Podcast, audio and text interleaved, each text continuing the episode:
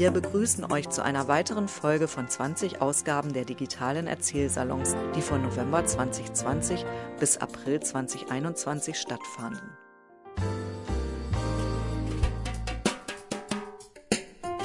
Wir, die Mitarbeiter von Rohnstock Biografien, widmen uns dem Erinnern und Zuhören. Wir schreiben Lebensgeschichten auf und bringen sie in schön gestaltete Bücher. Und wir veranstalten Projekte, in denen wir Raum für das Erzählen und Erinnern schaffen. Reisen äh, ist ja ein verführerisches Thema derzeit in der Corona-Pandemie, weil die Reisemöglichkeiten so beschränkt sind. Ehemalige DDR-Bürger kennen das aus früheren Zeiten. Auch äh, in der DDR waren die Reisemöglichkeiten begrenzt. Dennoch war Reisen auch damals wie heute verbunden mit Erholung, mit Abenteuer, Neugier auf andere Kulturen und vieles mehr. Und es gab auch verschiedene Reisemöglichkeiten. Also es gab das Camping, es gab den FDGB Feriendienst, es gab Individual- und Gruppenreisen, es gab Jugendtourist, Kinderferienlager. Also sehr viele verschiedene Möglichkeiten. Nach der Wende machten sich die äh, DDR-Bürger dann auf, den Teil der Welt kennenzulernen, der ihnen bis dahin verschlossen war. Weltanschauen macht auch Weltanschauung. Ob das stimmt, vielleicht hören wir es heute. Und ein anderes Phänomen entstand auch nach der deutschen Einheit. Die ostdeutschen Länder äh, oder Ostdeutschland insgesamt wurde zu einem beliebten Reiseland für die Altbundesbürger. Wir hören heute also Geschichten über das Reisen vor und nach der deutschen Einheit. Herzlich willkommen, Geralf Pochop aus Torgau. Er fing Reisefeuer bei einer Kinderkur in Jugoslawien, verliebte sich nach der Wende in den asiatischen Kontinent und brachte Kulturperlen aus Asien nach Deutschland. Mein Name ist Geralf Pochop, wurde ja schon gesagt. Ich bin 1969, müsste das gewesen sein, im Alter von fünf Jahren äh, nach Jugoslawien gefahren, nee, geflogen. Das war für mich total spektakulär. Ne? Ich als kleines Kind damals, ich habe vorher die Flugzeuge immer noch am Himmel rumfliegen sehen und habe dann meinen Vater gefragt, wie soll ich denn da reinpassen in dieses kleine Flugzeug, was ich immer da oben sah. Passte rein und äh, Jugoslawien hatte auf mich so eine Faszination. Ähm, da war alles vollkommen anders. Ich habe die Gerüche aufgesaugt. Ich habe äh, wir waren jeden Tag im Meer dort baden. Ähm, der erste Begegnung mit Tintenfischen. Äh, in, unserem Zimmer war irgendwann mal eine Fledermaus, die die reine Frau versucht rauszujagen. Also das war alles total spannend für mich. Später, 1983, ähm, da war ich dann damals 19 Jahre, kam ich mit meinen Freunden dann auf die Idee, äh, wir fahren nach Ungarn, Rumänien und Bulgarien. Wir haben diese wichtige Anlage für den visafreien Reiseverkehr beantragt ähm, also alle unabhängig voneinander. Und wir gehörten damals alle einer Subkultur an und alle meine Freunde haben keine bekommen. Also obwohl das ja eigentlich nicht mal ein Visa war, sondern nur eine Anlage für den visafreien Reiseverkehr. Ähm, ich war der Einzige, der eine bekommen hat, aber nur für Ungarn. Rumänien und Bulgarien waren bei mir durchgestrichen. Und dann habe ich dann hinhergegrübelt und dachte, naja, ich fahre dann eben alleine hin. So, dann bin ich losgefahren äh, an der Grenze zur Tschechoslowakei das war schon wieder total anstrengend. Da wurde ich ewig von den Grenzern ähm, belästigt, äh, was ich denn da wollen würde in Ungarn. Und ähm, dann wurde mir vorgehalten, ich würde mit so einem schwarzen Halstuch, ich hatte immer so ein schwarzes Halstuch um, das hätte ich wohl mit, um in Budapest eine Bank zu überfallen, wurde mir vorgeworfen. Ähm, das war sowas von schräg. Also das ging ewig, diese Diskussion. Und irgendwann haben sie mich aber fahren lassen während andere rausgezerrt wurden aus dem Zug. Später dann an der ungarischen Grenze hatte ich natürlich total Schiss. Jetzt bin ich schon so weit gekommen, wer weiß, wie die jetzt hier drauf sind.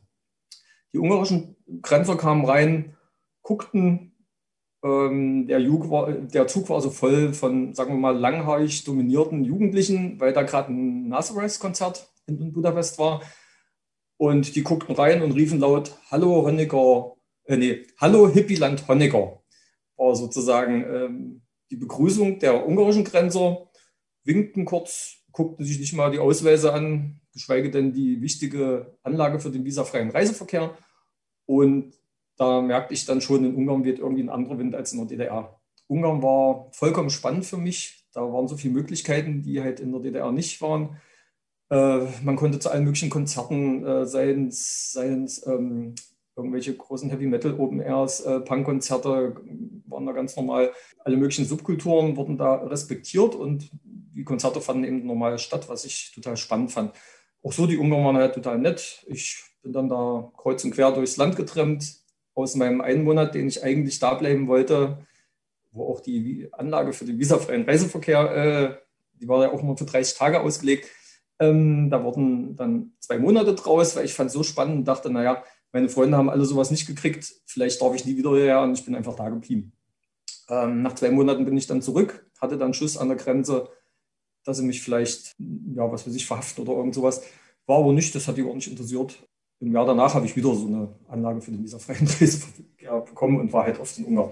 1989, Mai 1989, kurz vor den letzten DDR-Wahlen, bin ich ausgereist und hatte dann ähm, ja, einen größeren Radius, also die Welt zu erkunden. Ich bin dann als erstes nach Venedig getrennt, das war noch 1989 im Oktober. Man hat ja in der DDR nur so über die sozialistischen Länder was gelernt, also über die kapitalistischen Länder kann, wusste ich nichts wirklich.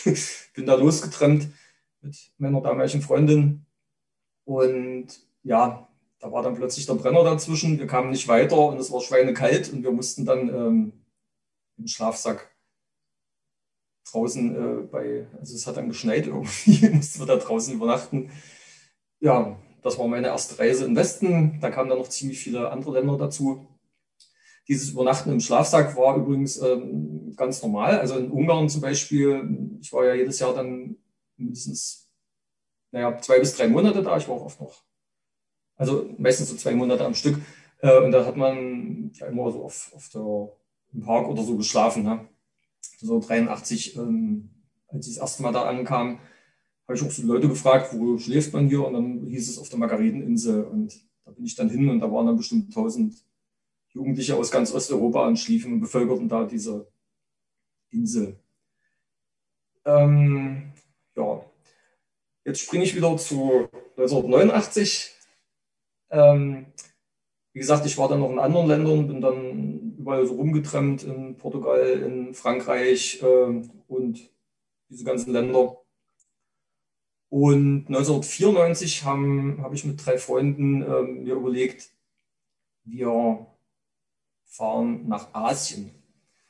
Ähm, auch ohne irgendeinen Plan von irgendwas äh, haben wir sozusagen die Tickets gekauft nach Indien hin und zurück von Peking. Äh, wir hatten fast kein Geld im Gepäck, ähm, nur dieses Rückflugticket. Wir hatten überhaupt nicht auf dem Schirm, dass da der Himalaya dazwischen war, ähm, dass Tibet dazwischen lag. Und wir dachten, ja, da kann man ja so ganz normal langfahren. Das ging natürlich nicht. Indien war erstmal katastrophal für mich. Also die Hitze dort, dann sind wir mit dem Bus äh, Richtung Norden gefahren, tagelang. Die ganze Zeit war Krach. Äh, man, also volle Pulle, so ein, so, ein, so ein Radio lief die ganze Zeit, Tag und Nacht und es hupte ununterbrochen, aber so laut, dass man sich jedes Mal äh, erschrak und zusammenzuckte. Irgendwann habe ich mir den Busfahrer dann mal näher angeguckt oder den Bus in so einer Pause und sah, dass der Mensch am Lenker sechs Hubknöpfe hatte. Also der machte die ganze Zeit so, so, so und musste sich gar nicht so sehr anstrengen. Und das, wie gesagt, mehrere Tage. Das war total anstrengend. da habe ich übrigens überlegt, warum tue ich mir das ja eigentlich an? äh, irgendwann kamen wir dann in Kathmandu an in Nepal und wollten dann weiter nach Tibet. Und dann hieß es, naja, äh, also die Witterung ist jetzt momentan so, dass, dass wenn ihr Glück habt, kommt er in zwei Wochen dort hoch. Also so, wir hatten aber gar nicht so viel Zeit, wir hatten, glaube ich, sechs Wochen äh, für unsere Reise eingeplant. Ähm, wenn nicht gerade ein Erdrutsch ist, seid ihr in sechs Wochen in Tibet, in Lhasa. Aber man darf wahrscheinlich sowieso nicht einreisen und wir wussten überhaupt nicht, was wir machen. Äh, haben dann zum Glück irgend so einen ganz billigen Flug gekriegt. Und dann hieß es auch immer, naja, ob ihr da einreisen dürft, ist noch unklar. Wir sind da trotzdem eingestiegen und äh, sind noch nicht weiter kontrolliert worden, konnten ganz normal in Tibet aussteigen. Sind dann irgendwann weiter nach China. In Chengdu, Chengdu damals ähm, gab es zwei Übernachtungsstellen, wo man schlafen konnte. Das eine war das Traffic Hotel, das kennen wahrscheinlich manche. Ähm, es existiert sogar noch. Und das zweite war das äh, Black Hole, hieß das. Das Traffic war toll, äh, war voll und das Black Hole hieß es damals, ähm, wer da einmal hingeht, bleibt höchstens eine Nacht. Naja, wir mussten ja nun dahin und äh, das war echt eine Katastrophe. Wir mussten da in so einen Keller, das war in so einem Keller, der war überflutet. Die Türen waren alle kaputt, die konnte man nicht zumachen, die waren alle zerstört. Und äh, aber das Schlimmste war beim Reingehen, da war alles voll Ratten. Und äh, wir haben dann eine Nacht mit Ratten verbracht. Ähm, die haben sich in meinen Rucksack reingefressen, weil da Kekse drin waren. Äh, es, es, war fürchterlich. ähm, als wir dann raus sind, ich glaube, wir sind dann früh um vier raus, wir konnten sowieso da nicht schlafen, äh, weil wir die ganze Nacht damit verbracht haben, die Ratten aus dem Zimmer zu jagen. Als wir dann raus sind, genau, haben uns das nochmal von draußen angeguckt und haben dann so ein Schild gesehen, äh, wo echt eine Ratte dran gemalt war. Also an diesem Eingangsschild des Hotels äh, war so eine Ratte, äh, die einen so einweist in das Hotel. Damals durfte man, wie gesagt, in Peking, äh, in, in Chengdu in keinem anderen Hotel übernachten als Ausländer. Ähm, China hatte ja noch nicht lange die Grenzen aufgemacht für Individualtouristen. Ja, und dann irgendwann haben wir es dann nach Peking geschafft. Als ich dann zurück war, habe ich echt überlegt, mache ich das nochmal? Will ich überhaupt nochmal hin? Aber andererseits war das so faszinierend, was wir in Tibet erlebt haben, in, in China, in äh, Nepal und auch in Indien. Auch wenn es total anstrengend war, dass ich mich dann doch noch öfter auf den Weg gemacht habe. Also 2003 habe ich mich dann für zwei Jahre mit meiner Frau auf den Weg gemacht. Wir haben ja alles äh, hinter uns gelassen und sind sozusagen zwei Jahre durch Asien getingelt. Und äh, China hat er sich vollkommen gewandelt von, von diesem doch sehr anstrengenden Land vorher zu einem sehr hochmodernen Land, wo man aber trotzdem zwischen, ähm, sagen wir mal, Mittelalter und Moderne innerhalb von Tagen switchen konnte. Es war ziemlich spannend, das zu erleben. Ähm, eine ziemlich spannende Sache, die ich noch erlebt habe, war in Kalimantan. Das ist ähm, die indonesische Bezeichnung für Borneo. Wir waren da in, äh, bei den Dayaks zu Besuch. Also eine Freundin von mir, die hat zu dieser Zeit in, in, ähm, na, in Indonesien gelebt. Und äh, die war dort schon mal und hat uns das irgendwo aufgemalt im Dschungel, wo dort Dayaks leben und dass wir die besuchen können, also dass, dass wir da besuchen, die besuchen könnten. Sie hat uns so Geschenke mitgegeben und dann haben wir uns aufgemacht. Und äh, wir wussten aber auch nicht, was uns da erwartet. Ne? Das war, ähm, wir sind erstmal tagelang zum Boot gefahren. Äh, auf dem Boot gab es aber gar keinen Platz. Auf dem Boot war, also als wir da drauf kamen, standen halt alle dicht gedrängt und so durch das Gerüttel und Geschüttle hatte man so nach und nach über Stunden so langsam so einen Sitzplatz, dass man wenigstens so sitzen konnte und das auch Tag und Nacht. Das war auch eine ganz fürchterliche Reise. Ähm, dort angekommen, also in diesem Gebiet, äh, wurden uns dann die Pässe weggenommen. Wir wussten überhaupt nicht, was los ist. Ähm, und hm. also da war, waren irgendwie diese so Regierungsbeamte oder was das waren, äh, die haben gesagt, naja, ihr könnt da hinreisen, ihr seid aber in so und so vielen Tagen wieder zurück. Und wie gesagt, wir haben überhaupt nicht kapiert, was sie wollten. Wir sind dann dorthin gereist, das war total spannend. Wir durften dann bei den äh, Häuptlingen von den Dayaks leben oder wohnen, ähm, haben auch Schamanenzeremonien miterlebt. Also es war unheimlich spannend und faszinierend. Ähm, wir hatten aber diese zeitliche Begrenzung. Wir wollten ja eigentlich noch weiter in den Dschungel rein, aber wir durften ja nicht und sind dann zurück und wollten eigentlich die Pässe holen und wollten dann heimlich weiter. Ähm, es war dann leider so, dass wir nicht weiter durften, sondern äh, die Polizei oder keine Ahnung, da war auch alles vom Militär und wir wussten nicht, was los ist.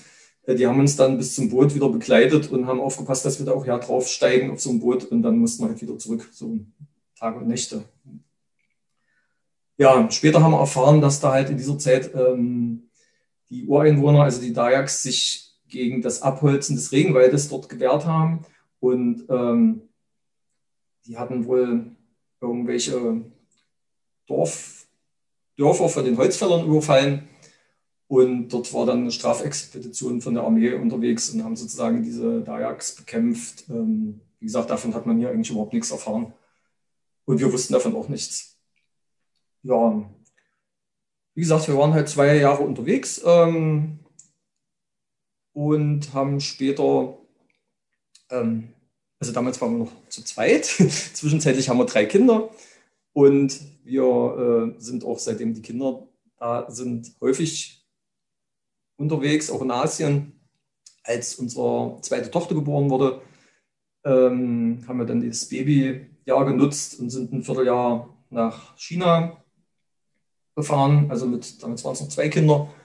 Es war auch ein, ziemlich spektakulär. Es war dann auch ein vollkommen anderer Eindruck. Also die Leute dort waren unheimlich nett. Ähm, die Kinder hatten ununterbrochen Süßigkeiten in Händen, was wir dann nicht so lustig fanden, weil wir eigentlich immer so drauf geachtet haben, dass sie nicht so viel Süßigkeiten essen. Und die Kleine, wie gesagt, die war im ersten Lebensjahr, äh, die war ja meistens auf dem Rücken in so einem Tragetuch. Und immer wenn man sich rumdrehte, hatte die irgendwas Schlappriges in der Hand und mampfte da dran rum. äh, unsere Große, also die war damals äh, vier, die hatte ununterbrochen Geldscheine in Händen, die kriegte äh, ununterbrochen Geld geschenkt, warum auch immer, und nicht nur kleine Beträge. Also das war sowas von schräg für uns. Ähm, auch in Tibet waren wir mit denen, genau, da war das so ähnlich. Also die Mönche kamen dauernd an und steckten den Kindern nochmal Geld oder Süßigkeiten zu. Es war, wie gesagt, ein vollkommen neues Erleben. Wir haben dann auch die Comicfiguren wie Mi Yang Yang kennengelernt. Für sowas hat man ja vorher, ähm, ja, war jetzt nicht in unserem Interessengebiet. Ähm, ja, und dann sind wir irgendwann noch mal durch Europa, also als unser Sohn dann geboren wurde, haben wir wieder das Babyjahr genutzt und sind äh, acht Monate durch Europa mit dem Wohnbus. Haben damals dann auch das Homeschooling übernommen, unserer größeren Tochter. Und das war äh, auch nochmal ein ganz spannendes Erleben, was wir da, also die, diese Reise dann mit den Kindern war nochmal ein vollkommen anderes Reisen als sonst. also sozusagen in diesem Wohnbus leben und alles zu organisieren zwischen ja, Homeschool und wilde Sachen erleben. Genau. Für die Kinder und für uns war das immer ganz spannend und ganz spektakulär. Und uns prägt auch diese, diese Reisen, die prägen uns unheimlich. Also als wir zurückkamen von der langen Reise aus China, wenn unsere Kinder Opa, Opa sagten, meinten die nicht den Opa, nicht den Großvater, sondern die meinten dann die Peking-Oper. ja, und sobald es asiatisches Essen gibt, werden Stäbchen rausgeholt, schon, also auch der Kleine, das, wie gesagt, prägt auch weiter in unseren Alltag. Das waren jetzt ein paar Eindrücke aus, äh, also ein paar kleine Eindrücke aus meinen ungefähr fünf, also ich war insgesamt über fünf Jahre jetzt unterwegs in der Weltgeschichte. Um da alles zu erzählen, bräuchte man vermutlich ähm, fünf Tage mindestens. Peter Rösner aus Neuenhagen. Er unternahm bis 1990 Dienstreisen ins, in kapitalistische Länder, beziehungsweise wie es damals hieß, ins nicht-sozialistische Wirtschaftsgebiet, dieser Abkürzung NSW, und blieb aber auch nach der Wende sowohl beruflich als auch privat kosmopolit. Ja, äh, ich möchte zunächst erstmal herzlichen Dank für die Einladung sagen, äh, an dieser Stelle hier einiges aus meinen Erlebnissen auf, äh, oder mitreisen berichten zu dürfen. Im Gegensatz zu Herrn Prokop äh, will ich mal die Sparte Dienstreisen belegen. Äh, ich war in den letzten 50 Jahren meiner beruflichen Laufbahn und später dann auch äh, nach der Wende sehr viel unterwegs, auch privat, in über 50 Ländern. Und das gibt natürlich, wie Herr Prokop auch sagte, eine Reihe von Erkenntnissen, Erlebnissen, die man in wenigen Minuten gar nicht berichten kann. Ich möchte mich deswegen auf einige wenige Erlebnisse konzentrieren. Letztlich kann man aus Reisen auch sehr viel lernen. Man sieht andere Kulturen, man erlebt die Toleranz, gerade in den asiatischen Ländern, kann ich Herrn Prokop nur zustimmen. Man braucht aber auch die eigene Akzeptanz zur Lebensweise in diesen Ländern, nicht nur für komische Hotels, wie ich gehört habe. Äh, man schließt auch Freundschaften, gerade in den asiatischen Ländern. Man lernt Sitten und Gebräuche der Länder kennen und der Menschen, die man akzeptieren muss. Man kann auch Bescheidenheit erleben. Bei Dienstreisen trägt man dazu noch, das ist dann wirklich Reisen und nicht Urlaub, Dienstreisen, äh, trägt man dann auch noch die Verantwortung und die Notwendigkeit, sich auf Partner einzustellen. Äh, ich beginne mal vielleicht mit einem Erlebnis, das ich allerdings erst im Jahre 2016 erlebt hatte, in Myanmar, im Norden von Myanmar, dicht an der chinesischen Grenze, bei den Shan-Regionen. Äh, dort war ich allein, wenn ich auch privat gereist bin, bin ich meistens allein gefahren in dieser Region. War ich allein in einem Dorf, äh, das ich dort besuchen durfte. Wenn man sich vorstellt, dass in dieser Region einzelne Häuser weit ab von jeglicher Zivilisation existieren, in denen ganze Familien wohnen, die Bambus gebaut, keine Infrastruktur haben, kein Wasser, kein Abwasser, kein Strom, äh, kleines Panel, um ein Radio zu betreiben. Ansonsten leben die Menschen dort absolut in der Natur, leben im Grunde genommen von Anbau von äh, äh, irgendwelchen Früchten beziehungsweise äh, von Tee. Dort habe ich eine alte Frau getroffen und was die gesagt hat, hat mich sehr zum Nachdenken angeregt. Ich habe sie gefragt, was denn ihr sehnlichster Wunsch wäre. Und da hat sie geantwortet, natürlich über einen Dolmetscher. In der Region gibt es über 160 Sprachen. Praktisch jedes Tal, jeder Berg äh, ist äh, abgegrenzt und hat seine eigene Sprache. Also ich hatte dort einen Guide mit. Der hat übersetzt und die gute Frau hat gesagt, als ihren sehnlichsten Wunsch, sie wünscht sich, dass im nächsten Jahr die Regenzeit pünktlich kommt. Nun kann man mal vergleichen, wie die Wünsche äh, unserer europäischen Kollegen und auch die eigenen dort sind. Aber wie gesagt, das war nur ein Einstieg über eine Privatreise. Ich möchte mich auf einige wenige Dienstreisen beschränken, äh, die ich in der DDR und eine dann vielleicht auch anschließend noch erleben durfte. Warum bin ich so viel in der Welt unterwegs gewesen? Ganz kurz mein Leben. Ich bin 1942 in Dresden geboren. Mein Vater ist gefallen. Äh, am 13. Februar 1945 das erste, woran ich mich in meiner Kindheit erinnere. Vorher weiß ich nichts, auch danach ist wenig. Aber die, das brennende Dresden am 13. Februar ist mir noch gut in Erinnerung. Noch dazu an dieser Nacht auch alle Mitglieder meiner väterlichen Familie getötet worden sind. Meine Mutter war Sekretärin, ist dann Neulehrerin geworden, hat nochmal geheiratet. Wir sind dann äh, nach Mecklenburg gezogen dann nochmal mehrfach umgezogen und meine Abitur habe ich in Ballenstedt gemacht in der Oberschule 1960. Ich wollte eigentlich in Rostock Schiffbau studieren, das war aber alles belegt, sodass ich eine andere Fachrichtung bekommen habe, angewandte Mechanik, was auch sehr gut war, eine hochinteressante Studium war das. Ich wäre gerne in Rostock geblieben, aber weder an der Universität, wo ich Assistent hätte bleiben können oder werden können, oder an der Neptunwerft gab es in irgendeiner Form in absehbarer Zeit eine Wohnung. Ich hatte inzwischen geheiratet, meine Frau bekam das erste Kind, sodass also ich eigentlich meine nächste Arbeit oder meine erste Arbeitsstelle ausgesucht habe nach dem Betrieb, der mir eine Wohnung versprochen hat. Das war dann in Dessau, der Zementanlagenbau Dessau späterer Betrieb des, Schwermaschinen, äh, des, ja, des Schwermaschinenkombinates Ernst Thälmann in Magdeburg. Es hat dann auch bis 1970 gedauert, also vier Jahre, ehe ich wirklich eine Wohnung bekommen habe. Wir haben uns dann mit Frau und Kind in zwei möblierten Mansardenzimmern, eins nicht heizbar, so lange durchgeschlafen. Ich habe dort in der Forschung angefangen, eine hochinteressante Tätigkeit, äh, hatte in dieser Zeit auch die Gelegenheit, mit dem Thema, das ich als Forschungsthema im Betrieb zu bearbeiten hatte, in einer außerplanmäßigen Aspirantur an der Hochschule für Architektur Baus in Weimar äh, eine Dissertation abzugeben und habe also 1969 dort mit Dr. Ing abgeschlossen. 71 wurde ich Direktor für Forschung, dann Chefprojektant, 79 Direktor für Technik, bis der Minister für Schwermaschinenanlagenbau 1987 den dringenden Wunsch hatte und den Wunsch eines Ministers konnte man sich damals schwer verschließen, mich als einen Stellvertreter für Anlagenbau nach Berlin zu holen. So habe ich also die letzten Jahre der DDR als stellvertretender Minister für den Bereich Anlagenbau, Anlagenexport der Kombinate des NSAB verbringen dürfen, also SCEP, Fachkraft, äh, Luft und Kälte und andere. So, das ist also das, was ich der DDR Warum ich in der DDR so viel auf Dienstreisen unterwegs war, denn Anlagenbau bedeutet ja die Produktion des Produktes vor Ort in einem anderen Land durchzuführen und nicht die Maschinenbau in einer festen Produktionsstätte in irgendeinem Ort in dem Land, in dem man jeweils lebt. Danach habe ich dann äh, Geschäftsführer verschiedener Firmen gemacht und bin dann nach äh, dem meine Gesellschafter, die unter anderem auch eine Firma von der Treuhand erworben haben, die ausgeraubt und pleite gemacht haben, selber in der Konkurs gegangen sind, hatte ich dann die Nase voll und habe mich 1997 als selbstständiger Konsultant und Berater für insbesondere europäische Firmen äh, betätigt gehabt.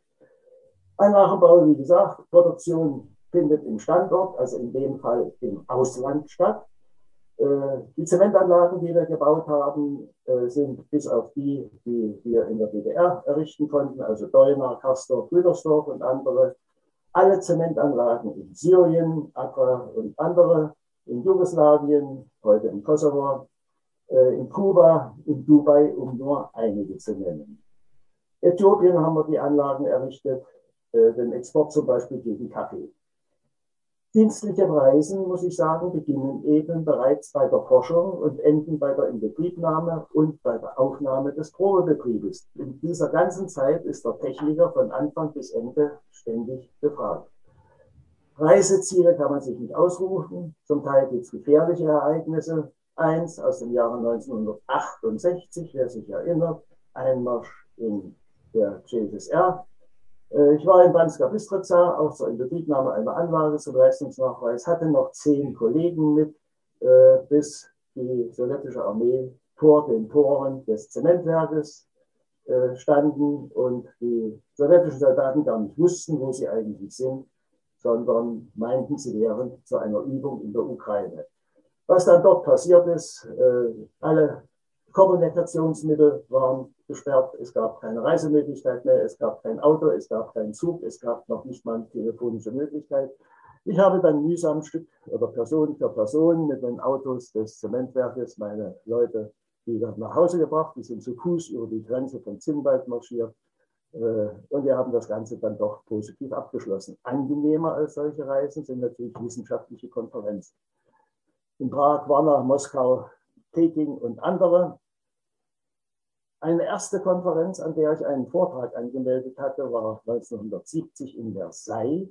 Da konnte ich nicht dran teilnehmen. Ich hatte zwar einen Vortrag eingereicht, der war akzeptiert, aber man hatte leider vergessen, mir meine Reisefähigkeiten zu bestätigen, weil nach Paris, nach Paris war naja NSW-Karte, also man musste in der Lage sein und Erlaubnis haben, ins nicht-sozialistische Ausland zu fahren. Das hat sich dann relativ schnell geändert. Zwei kleine Erlebnisse ab 71 bin ich dann jährlich zum, zur Tagung des Vereins Deutscher Zementwerke nach München und Hannover, Wiesbaden, Köln gefahren. Da gibt es ein Erlebnis. Ich war meine erste Reise nach München, sitze im Zug, die bayerische Grenzkontrolle kommt, fragt mich, wo ich hin will, wo ich herkomme, was ich dort machen will. Naja, sage ich, will zu einer Konferenz und will dort auch einen Vortrag halten. Und da sagt der gute Mann, naja, kann ich Sie denn im schönsten Bayerisch als einen Wissenschaftler bezeichnen? Also, ja, wenn Sie wollen, machen wir was. Naja, hat er gesagt, das ist ja prima. Ich habe von der Sorte nämlich schon zwei im Zug. Da brauche ich für euch drei nur einen Bericht zu schreiben. Also die bayerische Grenzpolizei hat dort auch sehr intensiv die ostdeutschen Reisenden zu kontrollieren gehabt. Ein zweites auf einer Rückreise äh, von Hannover. Ich sitze im Zug. Die äh, westdeutsche Grenzkontrolle will mich kontrollieren oder kommt den Zug entlang. Ich will meinen Reisepass zücken. Da sagt der Beamte, schon gut, Herr Doktor, wir kennen Sie. Das heißt also, ich war dem BND bekannt und in Hannover hatte ich zum Teil den Eindruck, manchmal den Eindruck, es sind zwei Leute hinter mir hermarschiert. Einer von uns und einer von Polen. Die Forschung hatte eben sehr viel mit Reisen zu tun. Wir haben auf der Basis eines Lizenzvertrages mit der Föst Alpine eine gemeinsame, eine gemeinsame Forschung betrieben, eine gemeinsame Anlage errichtet und diese gemeinsam in Österreich betrieben. Meines Wissens die einzige Joint Venture, würde man heute sagen, Zusammenarbeit zwischen einer BWR-Firma und einer österreichischen Firma, einschließlich der Forschung. Ich bin in der Zeit etwa 70 Mal zwischen Berlin und Wien hin und her geflogen, da ich neben meiner Aufgabe als technischer Direktor im Werk, also in Dessau, gleichzeitig äh, als Projektmanager für das Wallersdorf-Projekt zuständig war. Es war also Chefsache und zu jeder Veranstaltung, zu jedem Meeting, die dort stattfanden, musste ich dorthin, manchmal nur an einem Tag, früh hin, abends wieder zurück.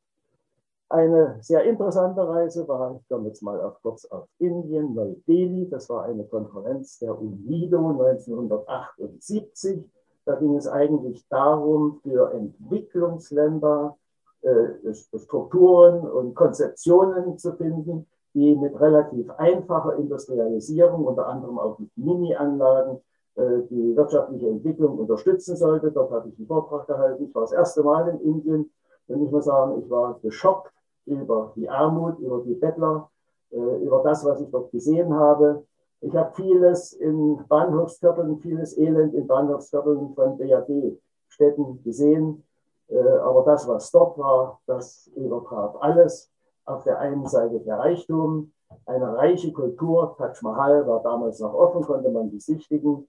Was mir allerdings unterlaufen ist, der ab beim Abschlussmeeting äh, oder beim ja, Dinner zum Abschluss, wo wir eingeladen waren, hatte der indische Industrieminister äh, unter anderem, bevor das Programm begann, äh, Smalltalk wie üblich, kleine silberne Schalen reichen lassen. Ich habe es nicht gewusst, das war ein kleines kantes Stückchen, dachte ich, das hatte ich schnell in den nächsten Blumenkopf geschmissen.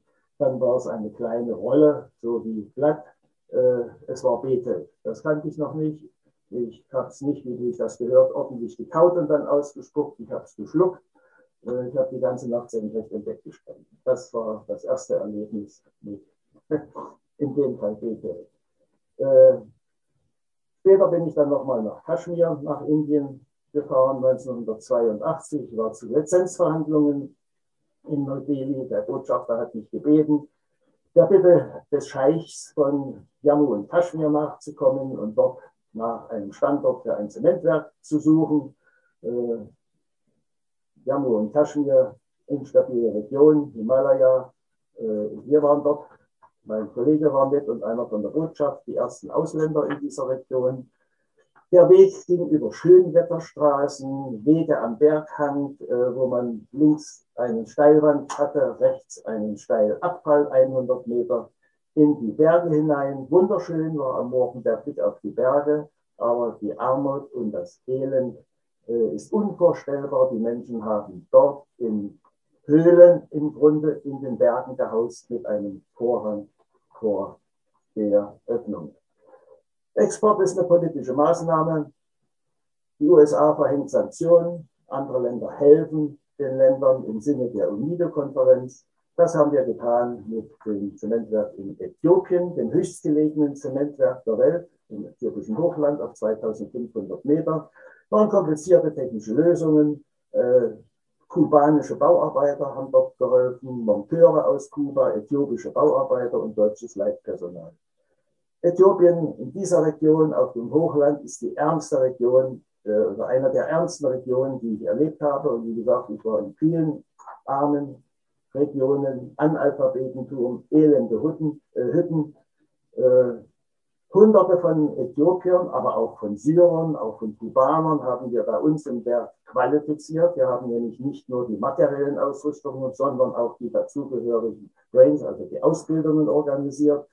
Äh, damit die Leute dann selbst vor Ort auch ihre Anlagen fahren können, gehörte auch mit dazu. Äh, das war also alles das, was ich zu dieser Zeit ganz kurz sagen konnte. Ich war in Äthiopien am 9. November 1989 im Zementwerk Mucker und habe von dort im Fernsehen den Mauerfall der DDR erlebt. Äh, eine letzte Verwertung, ich bin später natürlich dann auch noch in Sachen Anlagen unterwegs gewesen. Ein Erlebnis aus Bosnien, der äh, Beten, Vertrag mit Beten, äh, äh, Agreement war 1995 im Dezember. Ich war im Februar 1996 das erste Mal in Sarajevo. Dort wurde noch scharf geschossen. Es war unglaublich. In dem Hotel, in dem wir gewohnt haben, früher Olympia-Hotel, äh, waren die meisten Zimmer zerstört. Durchschüsse von Granaten von Außenwand bis in den Innenhof. Das Zimmer, das einigermaßen bewohnbar war, hatte Plastikplan vor den Fenstern, äh, Durchschüsse in den Türen und auch vor dem Hotel die einzelnen Gebäude restlos zerstört.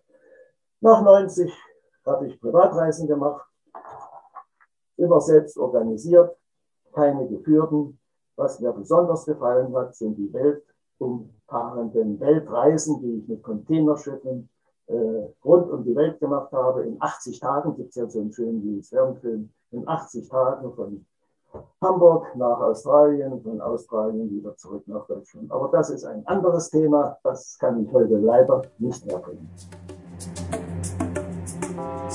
Thomas Schaufuß aus Berlin. Er leitete vor der Wende den gastronomischen Bereich des heiß begehrten FDGB-Ferienheims am Fichtelberg und sorgte für manche Überraschung bei den Gästen. 1987 ging er in den Westen und machte als Hotelmanager Karriere.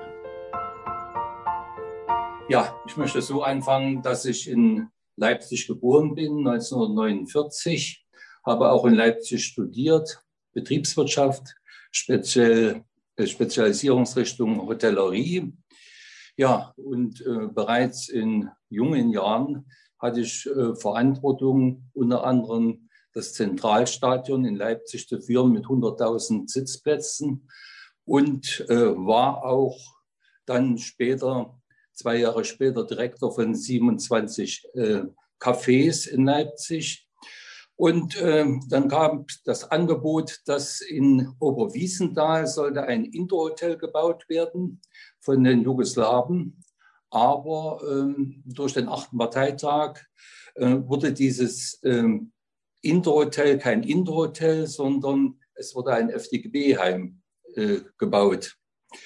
Das FDGB-Heim hatte oder das steht ja heute noch und ist Hotel, hatte ähm, im Durchschnitt 1000 äh, Leute als Belegung.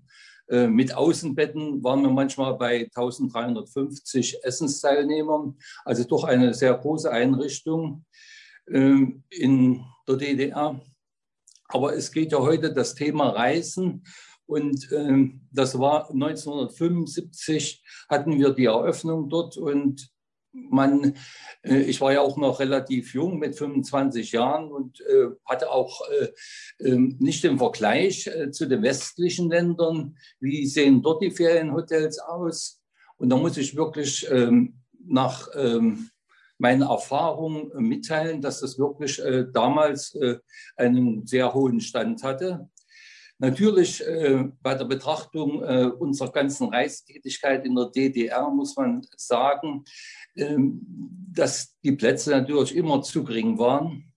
Ähm, wir hatten ähm, zu wenig Kapazitäten. Es gab auch unterschiedliche ähm, Einrichtungen, manche äh, mit sehr äh, einfachem Niveau. Es gab eine Vielzahl von Privatquartieren. Es wurde, ähm, das Reisebüro hat vermietet, äh, wie gesagt, der FDGB und natürlich der größte Anteil an Reisen ging in Betriebsferienheime, die dann eigenverantwortlich ähm, die ähm, Unterkünfte auch entsprechend auszugestalten hatten.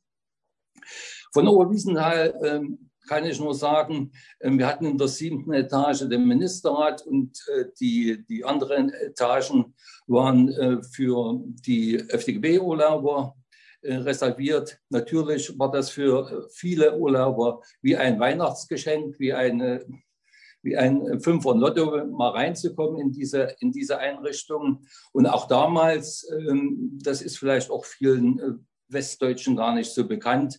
Haben wir auch schon äh, große Eventsveranstaltungen gemacht. Also wenn man heute die vielen Kochsendungen sieht im, im Fernsehen, also auch das haben wir schon äh, durchgeführt damals. Ähm, es war ein relativ, ähm, ich sage mal, vernünftiges, äh, angesehenes Niveau was äh, da für die Urlauber geboten wurde. Ob Sauna war vorhanden, Schwimmbad war vorhanden, äh, Skiausleihe, äh, das ganze ähm, Programm, was man heute auch in den großen Ferienhotels hat. Ähm, ich war dort ähm, nicht so lange. Warum? Obwohl ich äh, mit relativ großem Erfolg dort gearbeitet habe und ich sollte dann selbst äh, so ein großes ähm, Ferneinrichtung übernehmen. Aber das habe ich nicht gemacht weil mich gestört hat, ähm, dass ähm, diese Einrichtung eben auch politis politisiert wurde. Politisiert in der Hinsicht, dass einmal auch die ähm, Urlauber äh, beobachtet wurden. Und äh, ich wusste zwar nicht, wer und wie, aber nach der Wende habe ich das dann entsprechend in den Akten nachgelesen. Also wir hatten zum Beispiel ein, ein ein Quartier extra von der Staatssicherheit eingerichtet, die die Urlauber dann äh, beobachtet haben. Das hat mir natürlich überhaupt nicht gefallen. Ich konnte das natürlich nicht, auch nicht einordnen und habe dann ähm, eine andere Stelle angenommen und äh, in der, im Erzgebirge, im Vorerzgebirge, ähm, ein asiatisches Restaurant betrieben. Was, was auch ein Novum war in der DDR, es gab ja nur eins in, in Suhl. Äh, und äh, wir hatten dann aber auch die Möglichkeit, und haben sogar weit höhere Kapazitäten gehabt. Aber wir haben nicht japanische Küche gemacht, wir haben ostasiatische Küche gemacht. Das war zwar schwer, äh, die Rohstoffe äh, äh, dran zu bekommen, aber es gab über die Delegatläden die Möglichkeit und ähm, über entsprechende Versorgungskontors, dass wir die Ware bekommen haben. Das war sehr beliebt. Wir hatten Vorbestellzeiten von einem Jahr. Ähm, das ähm, weil eben es gab ja keine asiatischen Restaurants sonst in, in der DDR. Es gab noch ein paar Einrichtungen, die dann später in Indo-Hotels eröffnet wurden, aber äh, mehr war nicht vorhanden. Ja, in 1986 äh, bin ich dann äh, mit meiner Familie ausgereist. Ähm, ähm, mir hat das äh, sehr auch, ähm, ich sag mal, der, der Bundeskanzler äh, geholfen, dass es relativ schnell ging. Äh, weil wir auch sehr bekannt waren als Gastronom und ähm, ähm, musste dann neu durchstarten in, in Westdeutschland. Ähm, und es ist äh, kein Geheimnis, dass das natürlich nicht so einfach ist, wenn man als Konkurrenz in, in das andere Deutschland gekommen ist. Auch wenn man ähm, selbst vielleicht die Lehrpläne mitgeschrieben hat äh, für die DDR. Das war nicht einfach, aber ähm, nach circa ähm, ein Jahr konnte ich meine Karriere fortsetzen und habe dann bei Steigenberger beziehungsweise bei Willeroy und Boch oder in anderen großen Einrichtungen große Verantwortung gehabt und ähm, auch äh, wieder äh, als Niederlassungsleiter 600 Beschäftigte. Ähm, das ähm, war doch schon ein eine gewaltiger Sprung wieder nach oben. Ähm, in, vor 20 Jahren habe ich mich dann äh, selbstständig gemacht in der Catering-Branche. Aber ich habe immer äh, überlegt, äh, was mich geärgert hat, dass äh, man, ähm, ich sag mal, in Westdeutschland, ähm, ich sag mal, etwas hochnäsig geguckt hat und gesprochen hat über die Gastronomie. Natürlich waren die Rohstoffe knapp. Das ist, das ist überhaupt gar kein Zweifel. Und es gab auch ähm, am Eingang die Leute, die dann platziert haben. Und es gab auch viele Gaststätten, wo Fleisch, Bockwurst und Sojanka vorherrschend war. Aber es gab auch hervorragende Einrichtungen und ähm, die auch sehr großes Fachwissen hatten. Ähm, ich kann das ja an meiner eigenen Person. Ich hatte überhaupt keine Schwierigkeiten, äh, den Einstieg zu finden. Und viele haben mich damals gefragt, woher ich das weiß. Also Entschuldigung, ähm, wir haben zur Messe äh, nicht, wie gesagt, bloß Bockwurst verkauft in Leipzig. Also das hat mich immer geärgert und dann habe ich äh, mich mal hingesetzt und habe auch ein Buch geschrieben über die Reisetätigkeit in der DDR, speziell FDGB. Besonders hat mich geärgert, wenn dann ähm, Historiker äh, geschrieben haben, zum Beispiel über die Völkerfreundschaft, dass ähm, die, das Personal in der DDR erstmal auf Westniveau getrimmt worden werden musste. Also das war überhaupt nicht der Fall. Die Ausbildung, und das möchte ich nochmal unterstreichen, da ich ja im Westen und im Osten ausgebildet habe, die Ausbildung und auch die schulische Ausbildung äh, kann sich 100 Prozent vergleichen äh, mit der westdeutschen. Ich denke sogar, dass gerade die ähm, schulische Ausbildung und die Grundlagen doch um einiges besser waren, zumal auch die einheitliche Ausbildung gewährleistet war. Also ob man nur in Rostock in die Schule geht oder in ähm, Suhl, äh, die Ausbildung war gleich und vergleichbar und das ist ja wichtig bei Umzügen und so weiter und so fort. Also man ist in Westdeutschland mehr spezialisiert, aber man hat das breite Wissen nicht so. Und ähm, jetzt vielleicht noch mal was ähm, zum, ähm, zum System. Ich meine, dass wir nach 30 Jahren äh, das ist für mich äh, immer ein Anliegen.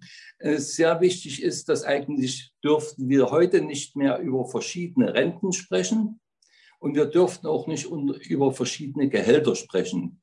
Da ich selbst Unternehmer bin und ich hatte zehn Betriebe, ich habe jetzt aufgrund des Alters zurückgebaut, aber ich habe meine Leute immer nach dem Westtarif bezahlt im Osten. Bei mir gab es da gar keine Frage, es gibt keine Unterschiede. Und ich denke, das ist auch wichtig. Nach 30 Jahren dürfte man darüber nicht mehr sprechen, ob Rente oder Gehalt. Das darf, da dürfte es keinen Unterschied mehr geben. Und das, ähm, da bin ich auch etwas verstört, zumal äh, ich beide Seiten kenne und sehr lange ähm, auch in Westdeutschland gelebt habe. Heute lebe ich in, in Berlin mit meiner Familie. Aber ähm, das finde ich äh, nicht korrekt dass man nach 30 Jahren noch über Unterschiede in Lohn und Rente spricht. Das muss nicht sein und das hätte schon längst geklärt werden können. Ja, das ist mein Beitrag heute Abend und äh, ich danke für die Einladung. Jürgen Heinrich aus Berlin. Er stand in den 80er Jahren mit an der Spitze des Jugendreisebüros der DDR Jugendtourist, war zur Wendezeit Direktor des Auslandstourismus beim FDGB Feriendienst und danach 24 Jahre privater Reiseunternehmer. Ich bin 1948 in Potsdam geboren, bin dann von 1955 bis 1963 in Potsdam zur Polytechnischen Oberschule gegangen.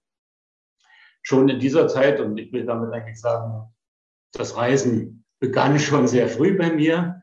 Schon in dieser Zeit war ich zum Beispiel im Ferienlager auf der Insel Rügen, war im Ferienlager in Thüringen, habe mit meinem Bruder eine Radtour gemacht von Potsdam über Elsterwerda, Dresden, äh, Karl-Marx-Stadt, Leipzig, wieder nach Potsdam, habe dort hab in Jugendherbergen geschlafen und habe dort meine ersten Reiseerfahrungen schon in der Grundschule gesammelt. Von 1963 bis 1967 war ich dann an der EOS in Potsdam, an der Helmholtz EOS und auch in dieser Zeit habe das Abitur dann gemacht, 1967. Und auch in dieser Zeit war das Thema Reisen immer aktuell für uns als Klasse. Wir haben jedes Jahr im Sommer eine Klassenfahrt unternommen, waren dort zweimal an der Ostsee äh, zelten, waren an der Kriegsteintalsperre auch zelten oder waren auch mit Segelbooten zum Beispiel auf Brandenburger Gewässern unterwegs, was alles sehr spannend war für uns. Und auch in den Winterferien haben wir Klassenfahrten unternommen. So zum Beispiel auch die wichtigste Reise meines Lebens, die ich dann selbst organisiert habe. Nämlich 1967 hörte ich im Radio, dass in den Winterferien in Suhl, spielt heute übrigens zum zigten Mal eine Rolle Suhl, dass in Suhl vom Komitee für Touristik und Wandern organisiert noch Plätze frei sind und wir sind als Klasse dort sofort eingesprungen und sind dann in die Winterferien nach Suhl gefahren, 1967. Und dort habe ich vor 54 Jahren meine Frau kennengelernt, die ich in diesem Jahr, mit der ich in diesem Jahr Goldene Hochzeit feiere. Nach der erweiterten Oberschule, wo ich also das Abitur mit gutem Ergebnis abgelegt habe, habe ich dann anderthalb Jahre meinen Grundwehrdienst bei der Nationalen Volksarmee absolviert. Da war es mit dem Reisen nicht so sehr äh, angetan und habe dann 1969 nach der Armee mein Studium an der Technischen Hochschule Ilmenau begonnen und habe dort Diplom-Ingenieur für Konstruktion und Technologie der Elektronik und Feingerätetechnik studiert. Während dieser Zeit habe ich dann privat auch meine ersten Reiseerfahrungen gemacht, war in Polen, war in Ungarn, privat im Urlaub gewesen und war auch mit der Studentenbrigade in Bulgarien zum Beispiel, wo wir bei Bulgarplot gearbeitet haben, 14 Tage und dann anschließend eine Woche am Schwarzen Meer in Varna Urlaub machen konnten als Studenten. Das war für uns ein großes Erlebnis. Nach dem Studium habe ich dann im Elektrogerätewerk Suhl, sind wieder bei Suhl, äh, als Diplom-Ingenieur angefangen. Die Elektrogeräte werden einigen ja was sagen. Alle Schneider, RG28 und so weiter und so fort, Staubsauger. Ich habe dort also gearbeitet, habe dann von 1974 74 bis 1983 bei der FJ gearbeitet in verschiedenen Funktionen, habe dort wiederum viele Reiseerfahrungen machen können, war als Reiseleiter im Inland unterwegs, mit Jugendtourist meine erste Reise gemacht äh, nach Bulgarien, bin dann auch als Reiseleiter unterwegs gewesen mit einem Freundschaftszug in das Partnergebiet Kaluga, das war vom Bezirk Suhl, das Partnergebiet in der Sowjetunion, war auch Reiseleiter einer Reisegruppe nach Griechenland. 1983 wurde ich dann sozusagen nach Berlin delegiert und sollte stellvertretender Generaldirektor von Jugendtourist werden. So mag man meinen, er hat schon eine ganze Menge, ist eine ganze Menge gereist, aber mit dem, nach meiner Meinung nach, ist es mit dem Reisen und dem Reisen genauso wie mit dem Kochen und mit dem Essen. Nicht jeder, der gut essen kann, kann gut kochen. Und nicht jeder, der gut reisen kann, kann gut Reisen organisieren. Und in einer Generaldirektion eines Reiseveranstalters waren die Anforderungen doch schon wieder ganz anders, denn da ging es darum, Reisen zu organisieren für die Jugend. Was war Jugendtourist? Und ich möchte hier mal ein paar auch Zahlen nennen, weil wir sprechen immer über Einschränkungen bei Reisen. Aber die Zahlen, die Jugendtourist vorweisen kann, und die stimmen diese Zahlen, die sind doch recht beachtlich. Also Jugendtourist war offiziell das Jugendreisebüro der DDR. Jugendtourist war eigentlich ein volkseigener Betrieb in der DDR. Und Jugendtourist äh, war eine Einrichtung äh, der FDJ, also wurde äh, wenn man so will, politisch geleitet durch die FDJ, wurde aber auch unterstützt durch die FDJ, kann man sagen. Vieles hat sich für die Tätigkeit von Jugendtourist auch positiv ausgewirkt. Zu der Zeit, als ich anfing, also 1984 dann als Generaldirektor, 25-jährig, äh 35-jährig, waren wir circa 1000 Mitarbeiter bei Jugendtourist in der Generaldirektion in allen Bezirken gab es ja Bezirksstellen für Jugendtourist, die auch hauptamtliche Mitarbeiter hatten. Und es gab in jedem Kreis einen ehrenamtlichen Leiter von einer Kreis, der Kreiskommission von Jugendtourist. Dazu kamen einige tausend ehrenamtliche Helfer, die wir in den Kreiskommissionen von Jugendtourist hatten, die uns unterstützten oder die bei der Betreuung von Reisegruppen als Betreuer, als Dolmetscher unterwegs waren, die als Reiseleiter sozusagen vor Ort die Stadtbilderklärer waren. Wir hatten nach meiner Auffassung ein hochqualifiziertes Team zur Verfügung. Einige, eine ganze Reihe hoch ausgebildet, kamen die von der Hochschule für Verkehr aus Dresden, Doktoren auch, die als Abteilungsleiter bei uns arbeiteten. Es war ein hoch engagiertes Team und uns standen in der DDR 268 Einrichtungen der Jugendtouristik zur Verfügung. Das ist eine immense Zahl. Es waren rund 25.000 Betten, die uns äh, sozusagen täglich zur Verfügung standen. Das waren zwei Jugenderholungszentren. Einige, ich treffe auch immer wieder mal Leute, die sich daran erinnern, dass sie dort als junge Leute im Jugenderholungszentrum am Scharmützelsee ihren Urlaub verbracht haben, ihre Erlebnisse auch hatten.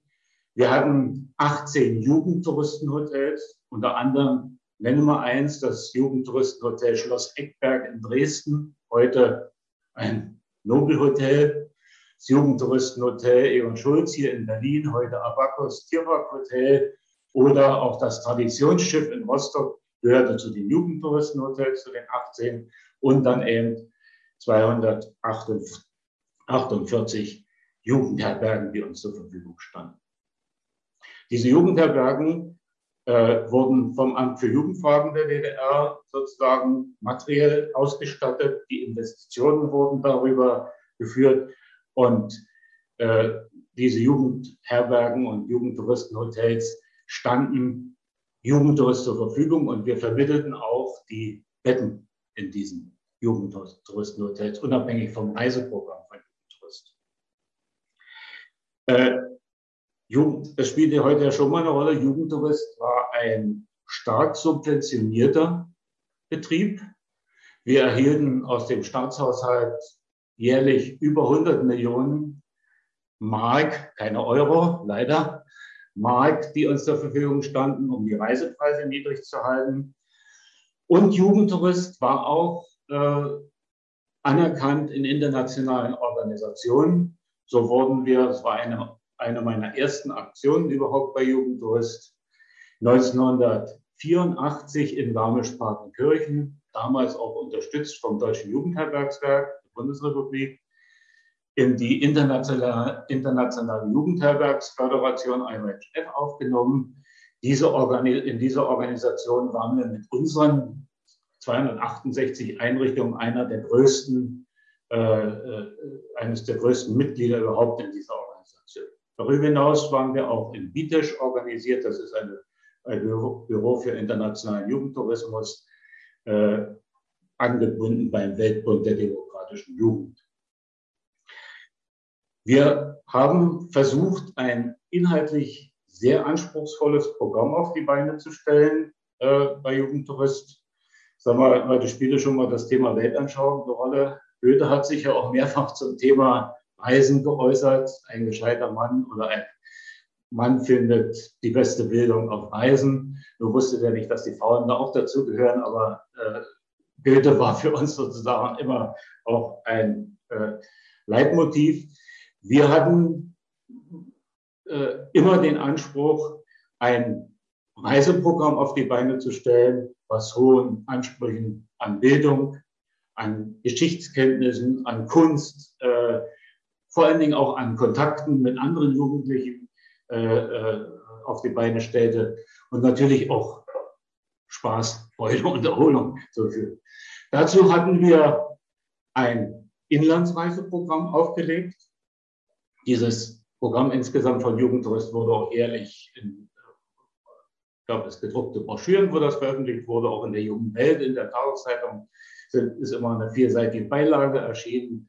Beim Jugendradio waren wir sogar.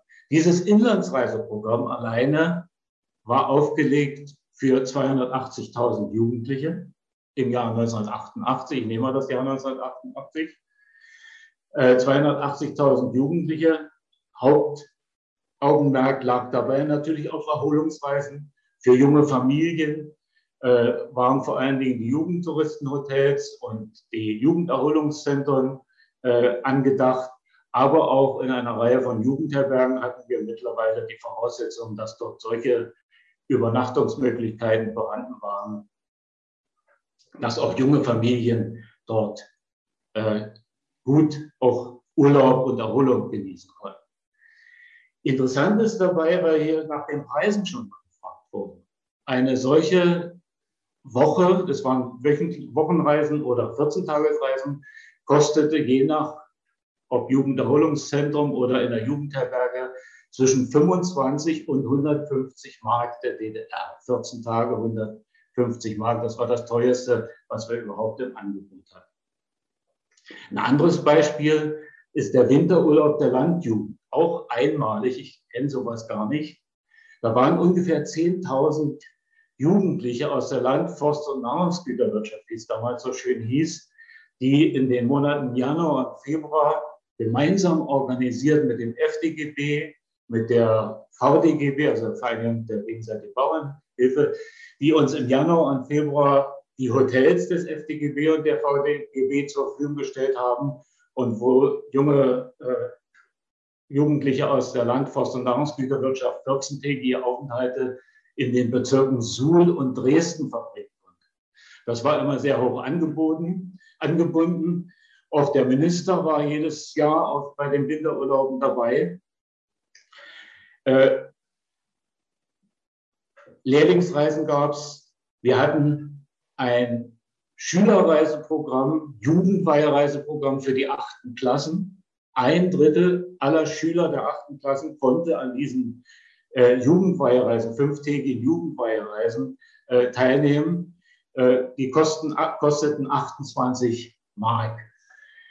Darüber hinaus gab es natürlich viele andere äh, Reiseformen, äh, Aktivreisen, Wandern, zu Fuß, per Rad, per Moped, Kanu.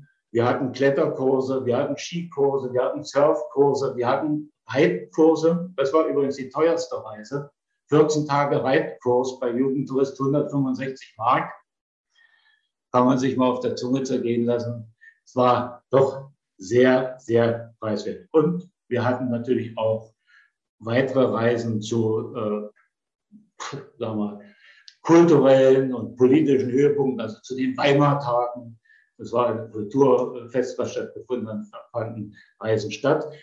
Und in der zweiten Hälfte der 80er Jahre haben wir, um die Kapazitäten zu erweitern, äh, auch an den Jugendherbergen Campingplätze geschaffen. Dort konnten die Jugendlichen mit einem eigenen Zelt campen, aber die Einrichtung der Jugendtouristik dort, also Jugendherbergen mit Nutzen, die Clubräume, die Aufenthaltsräume, die Speiseräume und so.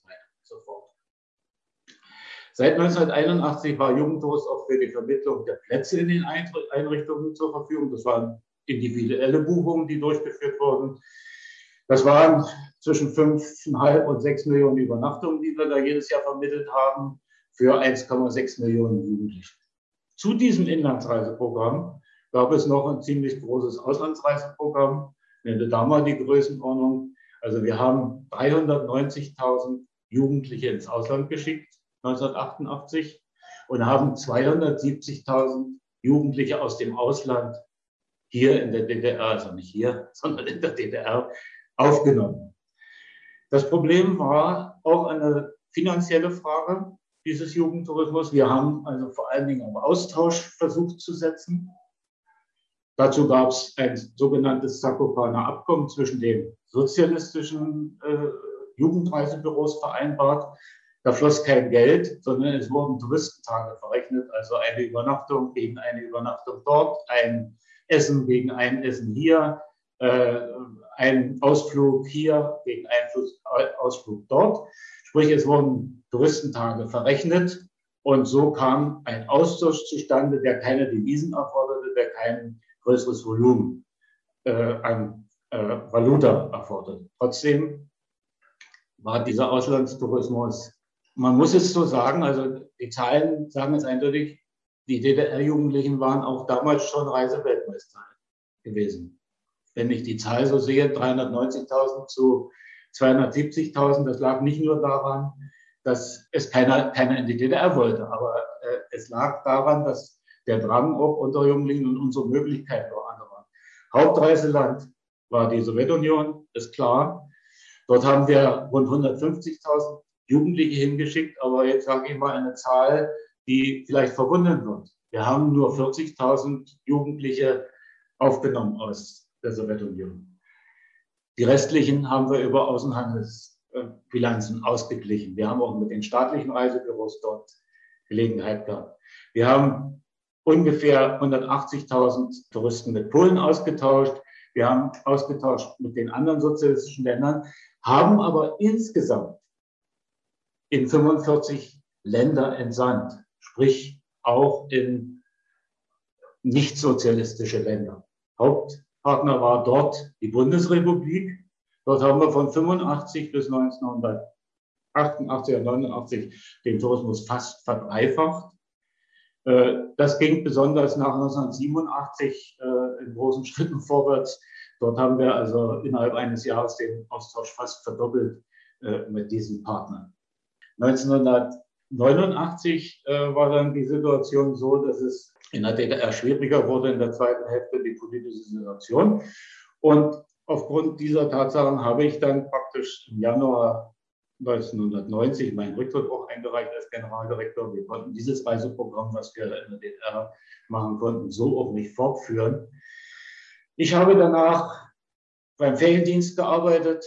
Äh, da ist aber schon eine ganze Reihe dazu gesagt worden habe dann privat als Geschäftsführer äh, gearbeitet bei mehreren Firmen, zum Schluss bei Touristik und Kontakt International, wo wir eine ganze Reihe von Dingen aufgegriffen haben. Wir haben Schülerreisen organisiert, wir haben Reisen mit TV Schur zur Tour de France organisiert, mit ehemaligen Botschaftern nach China und nach Kuba.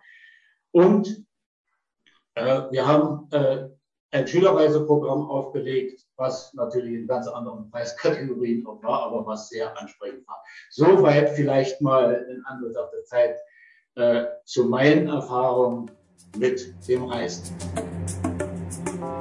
Nelly Lehmann.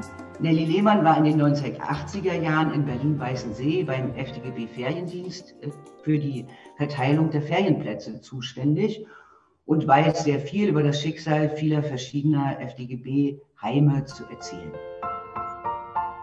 Ich bin Nelly Lehmann. Ich habe beim FDGB Feriendienst gearbeitet und war zuständig für die Verteilung der Ferienreisen in den einzelnen Betrieben im Prenzlauer Berg. Wir hatten 160 Betriebe, die von uns bedacht wurden und dafür gab es einen Schlüssel. Und zwar hieß das immer äh, 1 zu 6. Das heißt, alle sechs Jahre hatte ein FDGB-Mitglied das Recht, eine Urlaubsreise zu beanspruchen.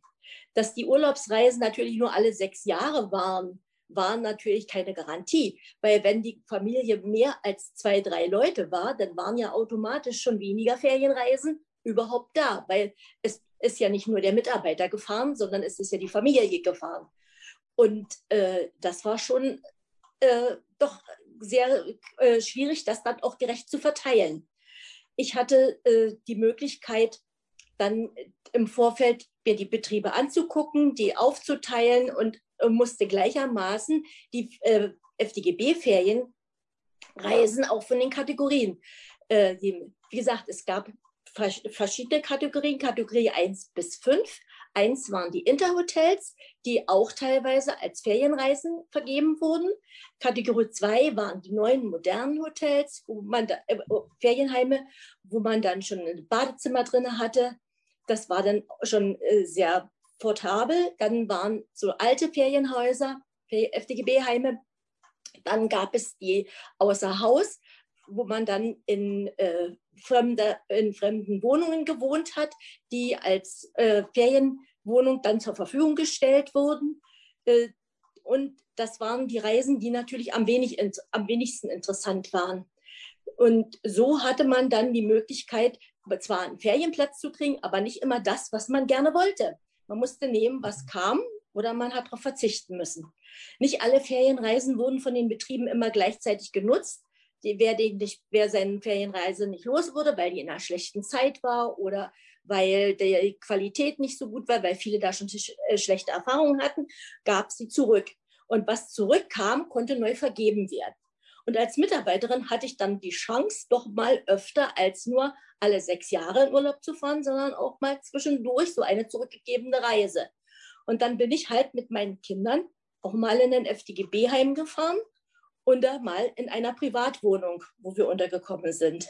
Ganz großes Glück hatte ich, als in Heringsdorf das erste große äh, neue äh, Ferienhaus gebaut wurde. Da war vorher ein Probewohnen und da durfte ich mit meinen Kindern. Und das haben meine Kinder nie vergessen, weil das war einfach ein Urlaub im Luxus für uns. Wir haben vorher ja immer nur außer Hauswohnungen gehabt oder in so einem alten FDGB-Ferienheim. Und das war so ein neues, direkt an der, an, der, äh, an der Ostsee. Wir haben das Wasser gesehen. Das war natürlich sehr schön. Äh, dann kam die Wende. Dann haben wir diese FDGB-Heime ja nicht mehr gehabt. Und dann sind wir selber gereist. Zuerst in die Tschechei, das war schön, interessant. Von da aus ging es dann äh, in andere Länder. Ich hatte das Glück, dann ein zweites Mal zu heiraten und habe dann einen Mann aus äh, Reinigendorf geheiratet. Und der hatte mir dann äh, erstmal das gezeigt, was ich nicht kannte, nämlich das Ausland. Dann sind wir zehn Jahre lang nach Formentera gefahren, was für mich ein Traum war. Urlaub ist für mich einfach ausruhen und in der Sonne liegen. Wir hatten einen Bungalow, den wir privat gemietet hatten, hatten uns nur noch den Flug gebucht und schon hatten wir wunderschöne drei Wochen Urlaub. Nach zehn Jahren war uns das dann langsam zu viel geworden, weil die Urlaubsregion total überlaufen war, so wie Formentera von Anfang an äh, war, war es nicht mehr. Und dann haben wir das aufgegeben, haben dann Flugreisen gemacht äh, mit den Kindern. In der Zwischenzeit waren meine Kinder erwachsen, hatten dann schon Enkelkinder. Und dann sind wir gemeinsam geflogen. Wir haben wunderschöne Urlauber gemacht, Urlaub gemacht äh, mit den Kindern in warmen Regionen. So wie wir das als, äh, wie wir das als Familie gemacht haben, hat sich das dann noch weitergegeben. Urlaub ist bei uns immer nichts tun, in der Sonne liegen, baden, schönes Wetter. Das lieben meine Enkelkinder heute noch. Dann kam die Zeit, wo die äh, nicht mehr mit Oma und Opa mitgenommen haben, wo sie alleine gefahren sind, weil sie halt im Teenageralter waren, wo die Eltern dann nur noch mit ihren Kindern gefahren sind. Dann waren wir mit meinem Mann beide alleine und dann haben wir uns äh, über, mit dem Autozug auf den Weg gemacht. Das ist dann schon wieder eine ganz andere Art zu reisen. Nachts mit dem Autozug gefahren, tagsüber dort angekommen, erholt und dann waren wir in Frankreich, wir waren in der äh, Schweiz gewesen rund um den Bodensee und mit dem Autozug wieder zurück. Man kam erholt aus dem Urlaub. Mit dem Auto äh, den Weg zurück war man ja schon wieder kaputt. Dann hatten wir diese Phase auch äh, abgeschlossen. Dann hatten wir ein nachkommenden Enkel, Enkelkind und dann haben wir Reisen mit dem Enkelkind gemacht. Die Eltern mussten arbeiten und Oma und Opa hatten Zeit, um zu verreisen. Das haben wir noch gemacht bis zum letzten Jahr. Jetzt kam Corona und äh, jetzt alles ein bisschen anders. Wie ich ja schon sagte, wir sind ein Wessi und ein Ossi zusammen. Und ich habe, wir haben uns jetzt vorgenommen, wenn die, endlich diese Corona-Zeit vorbei ist, dann werden wir uns die Ecke, aus der wir kommen, selbst mal zeigen. Also ich zeige meinem Mann alles, was im Osten ist. Wir wollen nach Thüringen, wir wollen ins Elbsandsteingebirge. Den Harz hatten wir schon im, vor der Corona-Krise besucht. Und mein Mann zeigt mir dann einfach das, was er kennt von früher, nach Bayern, nach der Nordsee. Das alles, dass wir, dass wir uns einfach mal zeigen, das, was wir von früher gewöhnt waren. So schließt sich dann der Kreis, sodass wir eigentlich zwar nie große Reisen gemacht haben im Ausland und wer weiß, wohin geflogen sind oder wochenlang irgendwo in ganz kleinen Dörfern gelebt haben. Wir haben einfach eine andere Art von Urlaub kennengelernt. Für mich ist das eigentlich genug zu erzählen, weil es ging um das, was wir als Reisenden gesehen haben und erlebt haben. Und deshalb finde ich das eigentlich ausreichend. Fritz Gläser aus Berlin. Er betreute Kinderferienlager und pflegt die Tradition gemeinsamer Reisen von Kindern, Jugendlichen und jungen Erwachsenen mit seinem Spezialreisebüro. Raum in die Ferne schweifen, das Gute liegt so da.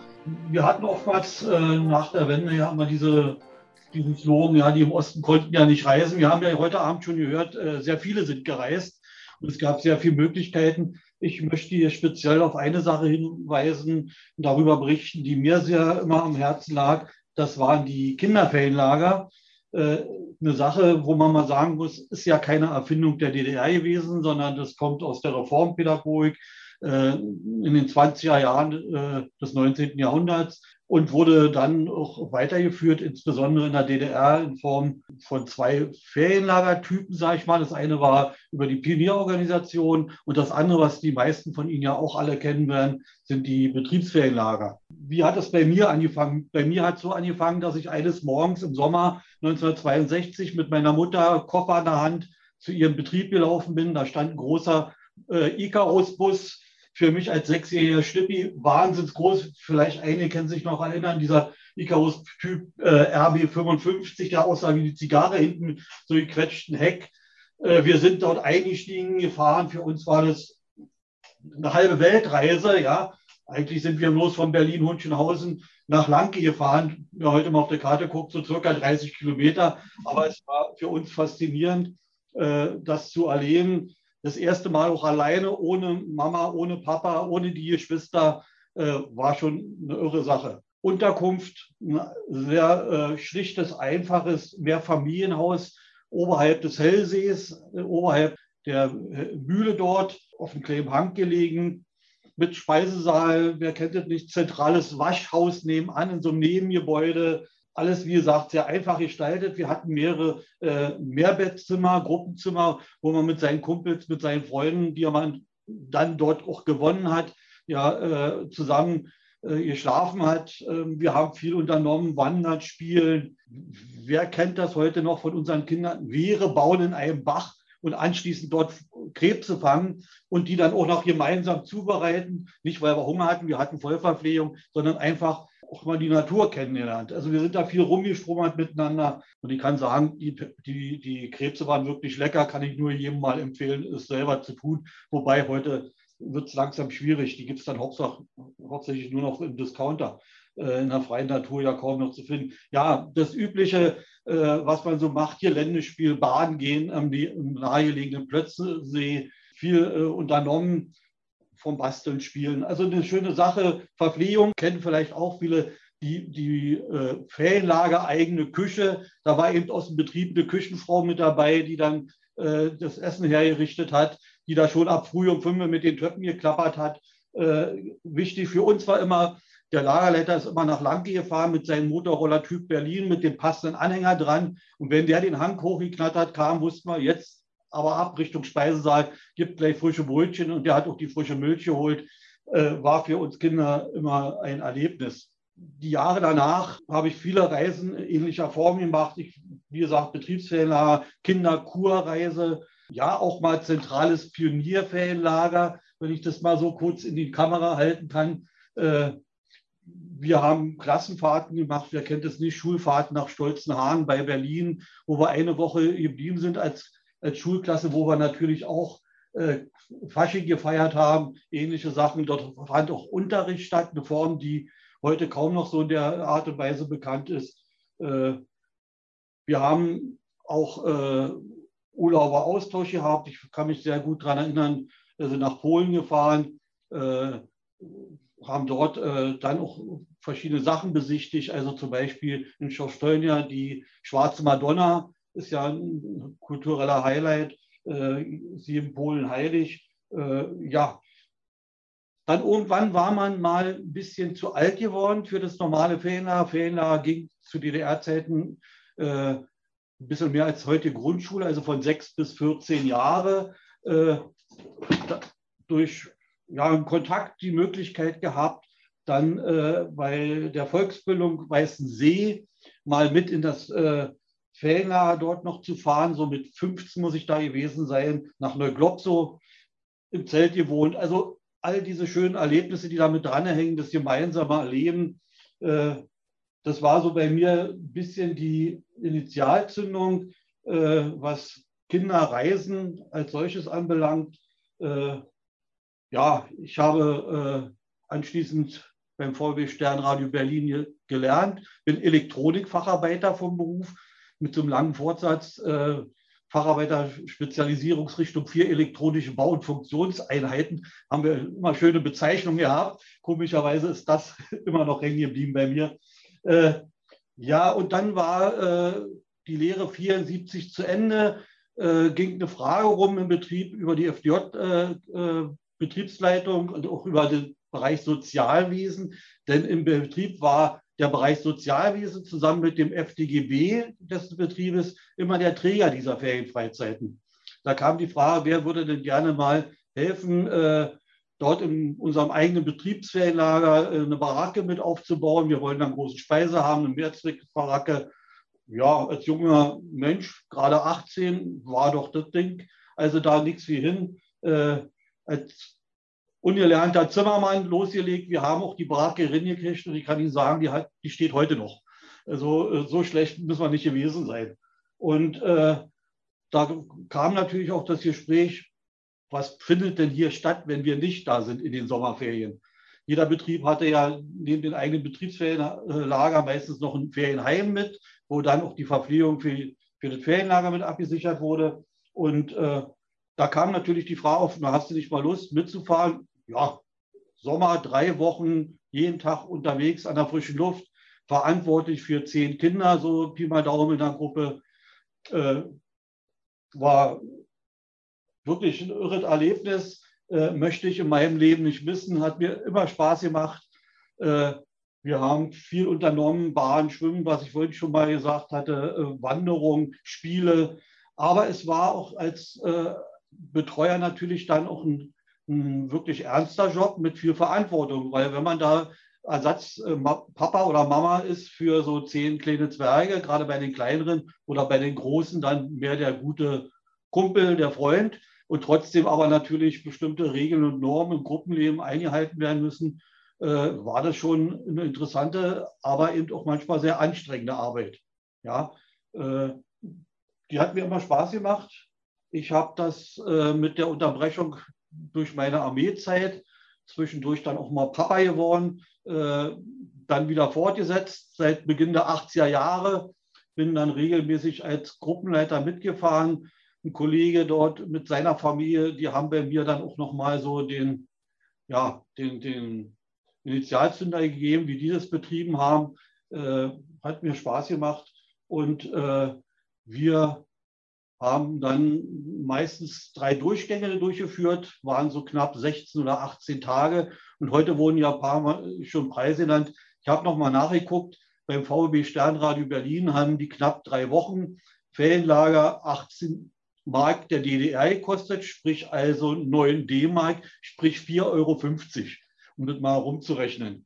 Äh, konnte sich bei uns jeder Elternteil leisten. Und das war auch die Situation, die wir ja hatten, dass der Bedarf so groß wurde, insbesondere äh, aufgrund der sozialpolitischen Maßnahmen, wie es hieß, und der Steigerung der Gebotenzahlen, äh, kam nicht gleich so prompt durch, aber es entwickelte sich langsam, sodass in den letzten Jahren, wir hatten ja in der DDR acht Wochen, nicht sechs Wochen Ferien, dann gesagt wurde, okay, dann kürzen wir das auf 14 Tage ein, war auch okay. Dann haben wir eben vier Durchgänge, 14 Tage in so einem kleinen Objekt mit 100 Kindern. Äh, jede Gruppe ein Gruppenleiter, ein Helf, zwei Helfer noch dabei, stellvertretende Lager, Lagerleiter, Sani und der Rettungsschwimmer waren ganz wichtig. Äh, wir waren also so ein richtig großes Team, nochmal fast 20 Leute mit dazu, die sich dann um die Kinder gekümmert haben. Wer waren die, die sich da gekümmert haben? Wer waren die Betreuer?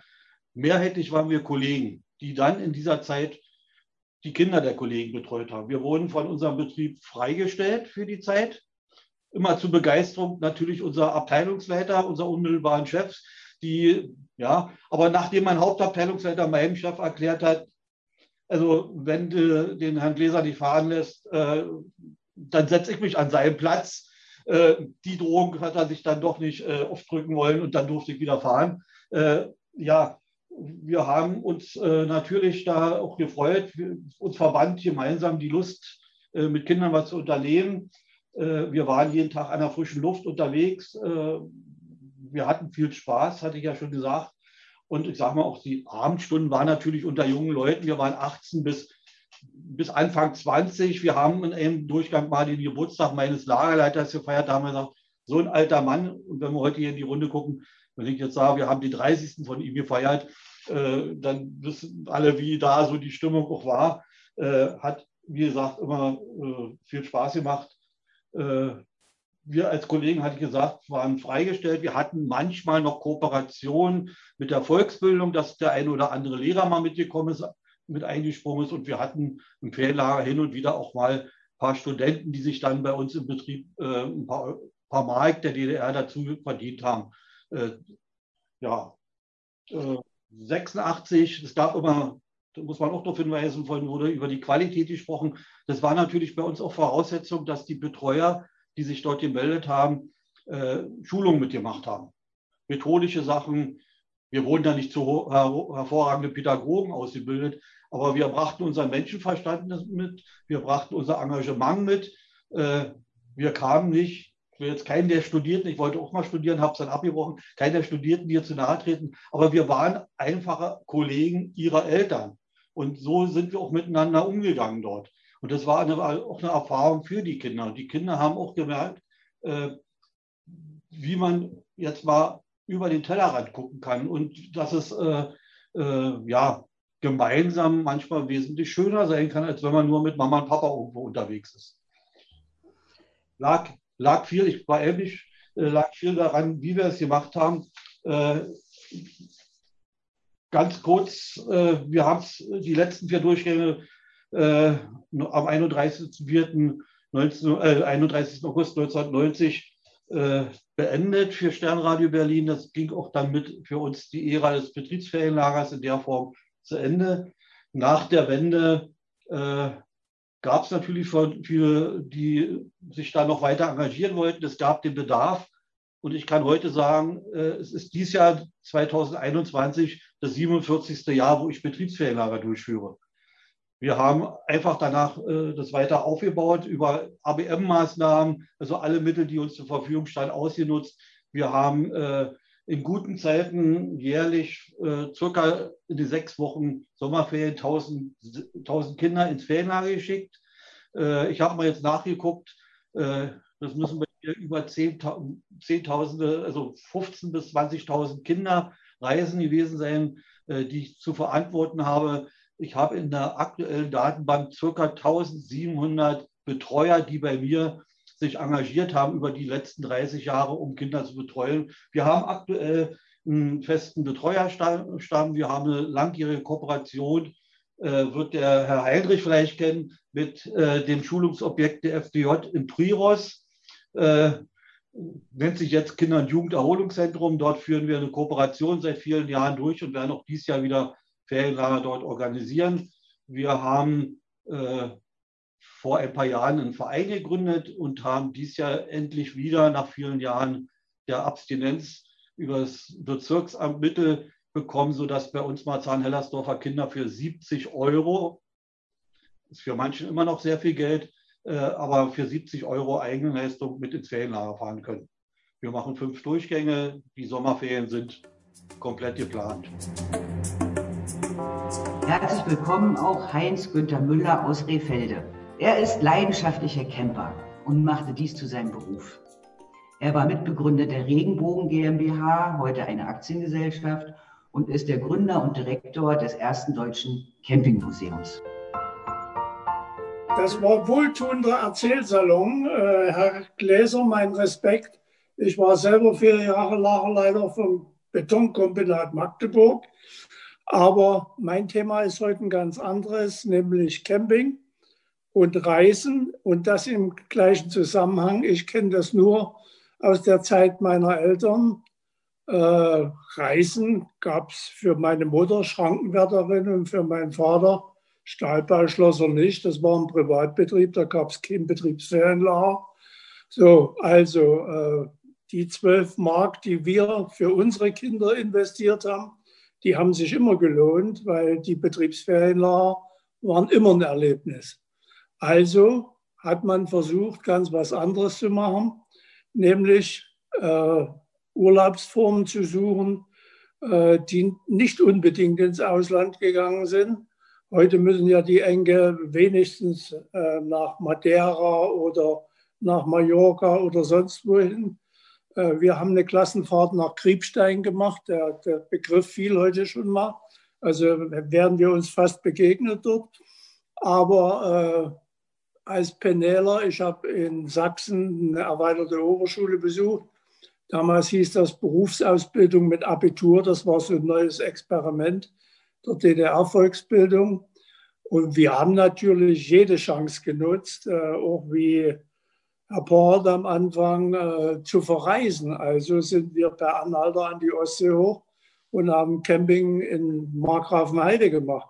Das war damals schon ein eine echte Herausforderung aus dem einfachen Grunde, es war ja Schwarzcamping. Äh, wenn du erwischt wurdest, wurdest du aufgeladen bei der Volkspolizei und landeinwärts geschleppt. Und die Bedingung war dann immer wieder, wenn die um die Ecke gefahren waren, wer ist zuerst wieder an der Ostsee oben. So, und äh, also Alternative suchen nach anderen Möglichkeiten, weil wenn du nicht am 1. Januar deinen äh, Campingantrag abgegeben hattest in der Campingzentrale in Stralsund, dann warst du weg vom Fenster. Äh, die 14 Tage Zeltschein gab es dann nicht. Also musste man nach anderen Möglichkeiten suchen. Und eine so eine Möglichkeit war zum Beispiel, äh, ich habe das mit einer Truppe von, von Kumpels erlebt auf Usedom bei meinem alten Freund Erich Hackenschmidt, der da Zeltplatzleiter in Zempin war. Äh, du gehörtest zum Aktiv für Ordnung und Sicherheit. Und das heißt also, du musstest dann sonntags früh um sieben äh, Zelte kontrollieren und gucken, ob der andere beim Schwarzcampen erwischt hast. Und die wurden dann rausgeschmissen. Oder die nächste Möglichkeit, die es dann gegeben hat, war einfach über diese in der DDR sehr äh, beliebten Kommunalverträge. Also der Betriebsleiter, der zum Beispiel eine Elektrofirma hatte, der fuhr an die Ostsee und guckte sich ein Dorf an und sagte, ihr habt aber zum Bürgermeister eine ganz schlechte Straßenbeleuchtung. Da könnte ich ja was machen, aber ich brauche drei Stellplätze fürs ganze Jahr, damit meine Mitarbeiter hier bei euch Urlaub machen können. Also der Möglichkeiten waren da viele gegeben. So sind dann auch auf vielen Campingplätzen in der ehemaligen DDR ganz krass an der Küste äh, sogenannte Ferienhäuser entstanden. Das heißt also, der Betrieb hat am Anfang eine kleine Garage hingestellt, da kamen die Fahrräder rein, dann kam das Zelt dazu und dann wurde äh, der Fahrradschuppen umbaut, da wurde dann fester Bungalow und so ging das immer fröhlich weiter, bis das Grundstück immer größer wurde. Ja, und dann kam die Wende und das war dann ein Problem. Viele Gemeinden hatten plötzlich einen Haufen so eine Betriebshütten auf ihrem Gelände, aber keine Campinggäste mehr, weil die VLBs hatten sich natürlich von dieser Art Urlaub verabschiedet. Die Ossis äh, haben sich im Bus gesetzt, sind fünf Tage gefahren, um drei Stunden in Rom anzugucken, um dann wieder fünf Tage zurückzufahren. Also das war schon eine verrückte Zeit. Und wer in den Osten gehen wollte von unseren lieben Landsleuten von der anderen Seite, der wollte natürlich als erstes mal geklärt haben, die Eigentumsverhältnisse. Und das war natürlich ein ganz spezielles Problem. Äh, am Anfang, ich habe da zwei so eine Hamburger Kaufleute kennengelernt, die wollten Hotels bauen. Da habe ich gesagt, Jungs, lasst die Finger davon, das geht voll in die Hose, weil es gibt kein Grundbuchamt äh, an der ganzen Ostseeküste, das eindeutige Besitzverhältnisse nachweisen kann. Also ich habe dann auch Streitigkeiten auf einem Campingplatz erlebt, der hat sich hingezogen bis Mitte der 90er Jahre, bis dann geklärt war, welchem Ort eigentlich der Campingplatz gehört. Aber sie kamen und sie waren natürlich bemüht, jetzt etwas zu schaffen, was die Urlauber auch wieder zurückholt. Wir kannten ja nur die Häuser der drehenden Augen, also das waren diese Blumsklos, äh, die immer Chlorkalk reingeschmissen wurde, damit ähm, sich das Viehzeug da drinnen nicht so vermehrt hatte. Es gab Kaltduschen, aber die Ossis waren natürlich pfiffig, weil sie konnten schon immer Mangel verwalten. Die haben dann also einfach ein Gestell gebaut, haben ein paar alte Fässer oben hingestellt, schwarz gestrichen und äh, früh wurde Wasser reingelassen. Und wenn den ganzen Tag die Sonne geschienen hat, dann hast du abends warmes Wasser gehabt. Also da waren der Kreativität keine Grenzen gesetzt. Ja, und äh, so fand ich dann schon ein paar Leute, mit denen wir angefangen haben, an der Küste äh, Campingplätze auf den Komfort zu bringen, den die DDR-Bürger nicht kannten. Es durfte ja zu DDR-Zeiten keiner mit der Luftmatratze auf die Ostsee segeln, äh, surfen, äh, Windsurfen. Sowas gab es ja alles nicht eine Strandbar in den Dünen, sowas gab es nicht. Man konnte zwar einen Brenner bis am Strand zelten, aber die eigentliche Möglichkeit war, dass von 22 bis 6 Uhr auf allen Parkplätzen die Küste entlang Parkverbot war, weil da kamen die Grenztruppen und haben alle Leute ins Hinterland zurückgejagt. Also, es hat geklappt. Äh, ich habe Investoren gefunden und die haben natürlich, äh, und da gibt es natürlich auch wieder so eine und solche, äh, die haben mit den Gemeinden überwiegend Erbaupachtverträge gemacht. Die haben also nicht von den Gemeinden verlangt, ihre Filetstücke zu verscheuern, äh, damit sie dann weg sind, sondern haben die Gemeinde partizipieren lassen am Umsatz. Und dann habe ich mich irgendwann in Spreewald verabschiedet, weil wir da ein paar Meinungsverschiedenheiten hatten. Und dann komme ich in irgendeinem Dorf an einer Schrottpresse vorbei und was müssen meine müden Augen sehen? Da versucht jemand ein Dübner Ei in die Schrottpresse zu stecken und zu verklappen. Und da habe ich gesagt, das kann doch wohl nicht wahr sein, dass die Ossis jetzt auch das noch, was ihnen den Urlaub ausgemacht hat, was ihnen Spaß gemacht hat, letztendlich kaputt machen und wegschmeißen. Und am Sonntag hatte ich dann Besuch von einer Journalistin eines namhaften Blattes aus Berlin und die wollte über meinen Campingplatz eigentlich was schreiben im Spreewald. Aber als sie das Dübner Ei sah, war es um sie geschehen. Und äh, am Montag musste ich dann das erste deutsche Campingmuseum gründen, weil aus allen Teilen der ehemaligen DDR die Leute plötzlich Wohnwagen und Campingzubehör nach Großleuten gebracht haben in den Spreewald. Naja, so war dann letztendlich äh, die Berufung, ist dann zum Beruf geworden. Ich habe 20 Jahre in dem Metier gearbeitet, äh, zuletzt als Prokurist und Geschäftsleiter. Und äh, das erste deutsche Campingmuseum ist leider nach Baden-Württemberg gegangen, weil das Land Brandenburg äh, dieses touristische Alleinstellungsmerkmal nicht äh, in komplexer Größe überschaut hat. Ja, äh, letztes Jahr war ich mit dem Enkelsohn nochmal im Schlabetal mit Wohnmobil. Eigentlich sollte es das letzte Mal sein, aber wenn Corona so weitergeht, wird Opa sicherlich auch in Zukunft noch fahren. Ja, danke, Herr Müller, für äh, einen Ausflug ins Campen, was ja auch sehr interessant ist. Äh, wo befindet sich das äh, Campingmuseum denn jetzt? In Bad Waldsee, äh, in Baden-Württemberg, äh, in der Nähe vom Hümerwerk. Also ich nur einfach äh, Campingmuseum Hümer eingeben, finden Sie sofort und sagen Sie schöne Grüße. Da finden Sie die alten DDR-Waren. Ich begrüße auch ganz herzlich Axel Brümmer aus Kaulsdorf. Er fuhr zu, schon zu DDR-Zeit mit dem Rad ans Schwarze Meer, unternahm illegale Bergtouren im Kaukasus, machte nach der Wende spektakuläre Weltreisen und engagiert sich heute für soziale Projekte, unter anderem in Lateinamerika. Ich war 16, äh, da bin ich das erste Mal mit dem Fahrrad mit zwei Kumpels ans Schwarze Meer geradelt. Und äh, die Reise habe ich dann noch ein paar Mal wiederholt bis ich dann, auch jedes Mal war an der äh, griechisch- oder türkischen Grenze da in Bulgarien Schluss gewesen, weil da durften wir Ossis ja nicht. Ja, und dann war ich 18 und da hat sich dann für mich auch mit dieser Reiseanlage äh, die Sowjetunion erschlossen, und zwar mit einem 24-Stunden-Transitvisum von äh, Polen über die heutige Ukraine äh, nach Rumänien und in, da ist man dann ausgestiegen aus dem Zug und war ich dann sechs Wochen illegal in Sibirien Bergsteigen gewesen, äh, im Altai, im Länderdreieck China, Mongolei, Russland und so weiter. Ja, und dann wurde ich politisch aktiv, nicht für die Reisefreiheit, sondern mehr für Denk- und Redefreiheit. Die Reisefreiheit habe ich mir genommen. Und ähm, war dann in Ur von der Stasi, durfte ein Jahr lang mein Kreisgebiet nicht verlassen. Und dann kam der Mauerfall und dann ging es richtig los. Habe ein bisschen nach einem Kumpel gesucht, habe äh, einen Kletterfreund von mir in Torgau gefunden, einen Peter, der das gleiche vorhatte.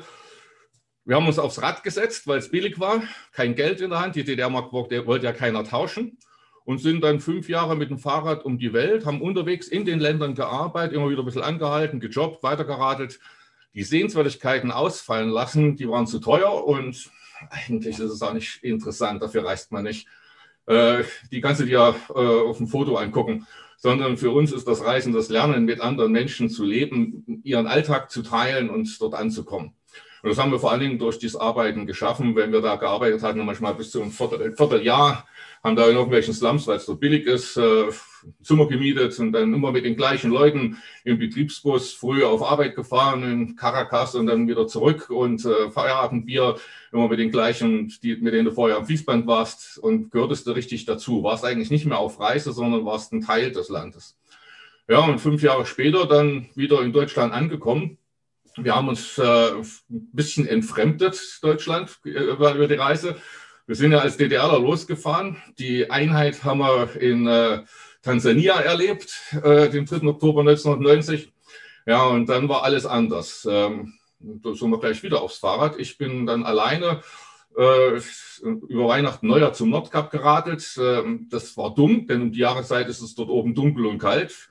Bis minus 36 Grad da und das, äh, ich gesagt, nee, das ist Quatsch.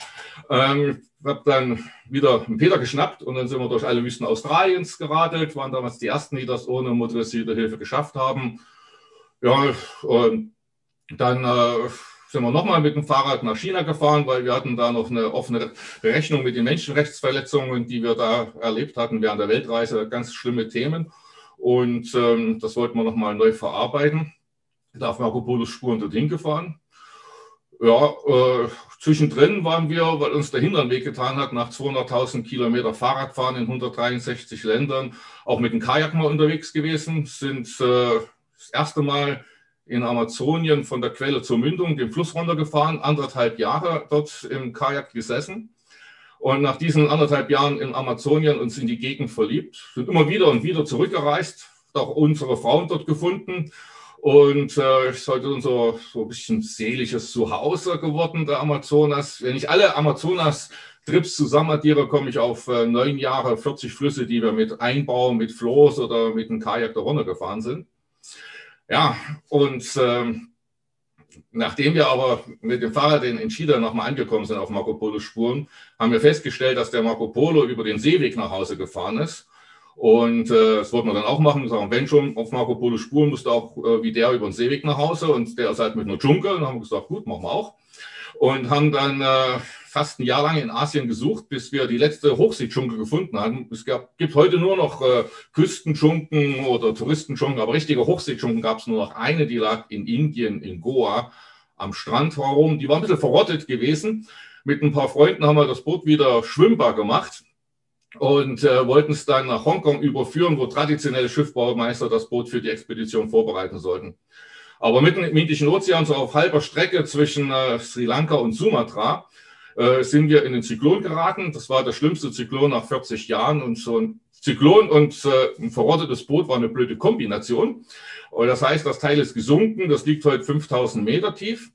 Äh, wir sind in Rettungsinseln umgestiegen, irgendwann kam ein Containerschiff vorbei, hat uns aus dem Ozean gefischt. Wir sind dann nach äh, Sulawesi, nach Indonesien, haben mit 100 Freunden, wir haben sehr, sehr viele Freunde auf der Welt, äh, in den Dreivierteljahren eine neue Dschungel gebaut, so einen riesen Viermaster selber gebaut und sind mit ihr nochmal gestartet, mit dem wir dann auch sechs Jahre später in Europa angekommen sind. Heute und dann noch über den Atlantik drüber. Heute liegt das äh, Schiff in Rio de Janeiro. Ja, dann waren wir so 30 Jahre nonstop unterwegs gewesen, mehr oder weniger. Die ersten fünf Jahre wirklich nonstop und die darauf folgenden immer nur November und Januar nicht zusammenhängt hier in Deutschland gewesen. Bücher schreiben, Dokumentarfilme machen oder so ein Kram. Und äh, ja, und da haben wir irgendwie Sehnsucht nach den ersten fünf Jahren gehabt. Also äh, wir werden alle älter, wenn ich auch in die Runde rumgucke, gell? und dann redet man viel von früher, das haben wir heute den ganzen Abend gemacht. Und bei Peter und mir war das früher halt die erste Weltumradlung. Und, ähm, und wir haben die dann nur noch von, von der Tour geredet und gesagt, wir müssen nochmal los. Und ähm, wir hatten damals sehr intensiv Tagebuch geschrieben. Das sind äh, und, äh, unsere Großmütter haben die mit der Schreibmaschine abgetippt, mit so Blaupapier dazwischen und äh, es sind ein paar tausend Schreibmaschinenseiten heute geworden.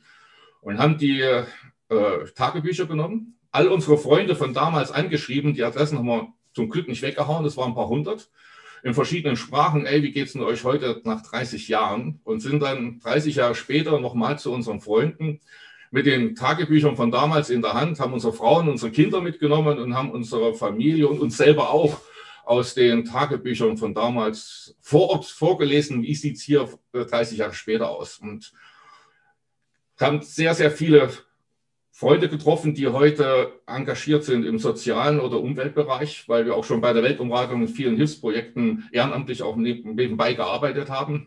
Da waren halt sehr viele Kontakte und haben gesehen, dass sich in den 30 Jahren die Welt da zum Besseren verbessert hat. Soziale und Umweltprobleme gibt es noch an gros, aber ganz, ganz viele unwahrscheinlich engagierte Menschen, äh, die vor Ort was verändern wollen in ihrer Umgebung. Und es fehlt ihnen an mal einer Idee, mal Geld, mal an der Bürokratie oder Organisation. Und da haben wir uns dann mit eingeklinkt. Damals bei der Weltumratung schon ein Kinderheimprojekt mit gestartet, in Bolivien, Straßenkinder, heute 28 Jahre, die wir die betreuen, äh, sind 18.000 Kinder durch dieses Projekt durchgelaufen. Und aus dieser Erfahrung raus, äh, aber jetzt dieses neue Projekt gegründet, Global Social Network, wo wir in äh, 19 Ländern jetzt mit etwa 70 Projekten aktiv sind. Äh, so als Netzwerk, um auch nicht nur Geld zu schicken, sondern vor allen Dingen Ideen zu transferieren. Die Ideen kommen nicht aus Europa. Wir sind ja gar nicht mit dem Problem äh, konfrontiert, sondern die Ideen kommen von, zum Beispiel aus Indien, aus dem äh, Gang des Delta. Wenn da ein Projekt ist, was super gut funktioniert und das ähnliche Thema natürlich kulturell anders angelegt ist in Brasilien ist, dann kann man dann diese Ideen von Indien nach Brasilien, von Brasilien nach Bolivien und so weiter transferieren. Ja, und dann hatten wir noch eine letzte Reise gemacht werde ich nicht vergessen, Peter und ich, wir sind nochmal mit den Fahrrädern nach Murmansk gefahren nach 31 Jahren unterwegs sein und kam dann in Nordrussland, da auf der Kola-Halbinsel in Murmansk an und irgendwie hatten wir das Gefühl, wir sind noch, sind noch nicht fertig. Wir sind im Herbst hochgefahren, es war schon kalt, es war äh, wahnsinnige Farben und äh, sind da noch äh, zum Nordostzipfel auf der Kola-Halbinsel auf so äh, Schotterpisten da gefahren und waren dann wirklich am Ende der Welt, wo es nicht mehr weiterging, nur sitzen dort oben am Eismeer. Und es war eine ganz eigenartige Stimmung. Es war Nebel, es war furcht und, äh, irgendwo weiß da oben, da ist die Welt zu Ende, da ist dann nur noch der Nordpol und du guckst da in, diese, in diesen Nebel hinein. Äh, es war still, jedes Geräusch wurde geschluckt. Ab und an mal hast du noch einen Polarhühn plätschern gehört, das war's auch. Und wir sitzen da zusammen, bestimmt eine Stunde. Und nach so 30 Jahren intensiv zusammenleben und zusammenreisen und Tag und Nacht, da weißt du, was der andere denkt. Also da bist du wirklich auch eins geworden und wir stehen auf, gucken uns an und, ähm, und sagen, okay, das war's jetzt. Also äh, wir waren beide, haben beide das Gleiche ausgesprochen, es reicht. Das Reisen ist dann mehr und mehr zum Selbstzweck geworden. Äh, es gibt wichtigere Dinge. Wir haben all unsere äh, Reiseträume erfüllt.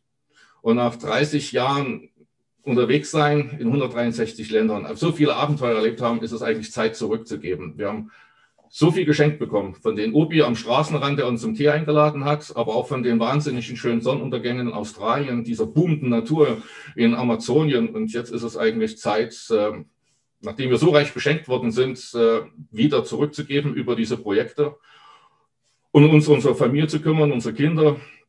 Ja, und das machen wir jetzt. Jetzt heißt das, äh, für mich nur noch Global Social Network, früh bis Abend.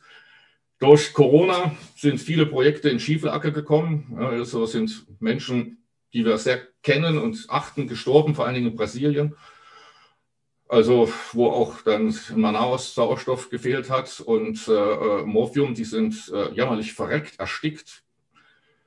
Es ist eine ganz, ganz schlimme Pandemie mit Maßnahmen, die auch nicht ohne sind, wo auch Leute schon hungern. Wir haben zum Beispiel ein Projekt, wo Kinder mit ihren Eltern im Knast leben in Bolivien und der Knast wurde abgeriegelt, damit kein Corona reinkommt. Dafür gab es Hunger, sind Leute verhungert. Dann kam doch noch Corona rein, jetzt haben wir Corona-Weißen im Gefängnis, die nicht registriert wurden, die dort geboren wurden und so weiter. Also es sind gruselige Geschichten, die ich da erzählen kann. Und hatte ich das und ach so, und ich lebe eben von Vorträgen, Multivisionsshows, Büchern und so weiter. Und das geht jetzt alles nicht mehr und ähm, stehen seit ein Jahr.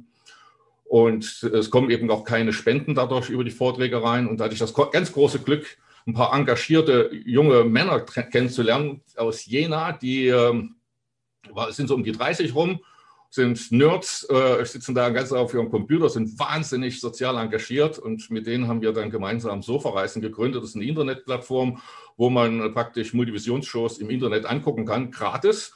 Das ist schön für die, die nicht den Eintritt haben, so eine Show normalerweise zu sehen. Die können sich das jetzt umsonst angucken. Und wer trotzdem noch Geld übrig hat, kann spenden. Und so kam äh, um die, naja, fette äh, fünfstellige Beträge spenden zusammen. Wir machen das alles ehrenamtlich also, und schicken dann die Gelder in die Projekte darunter.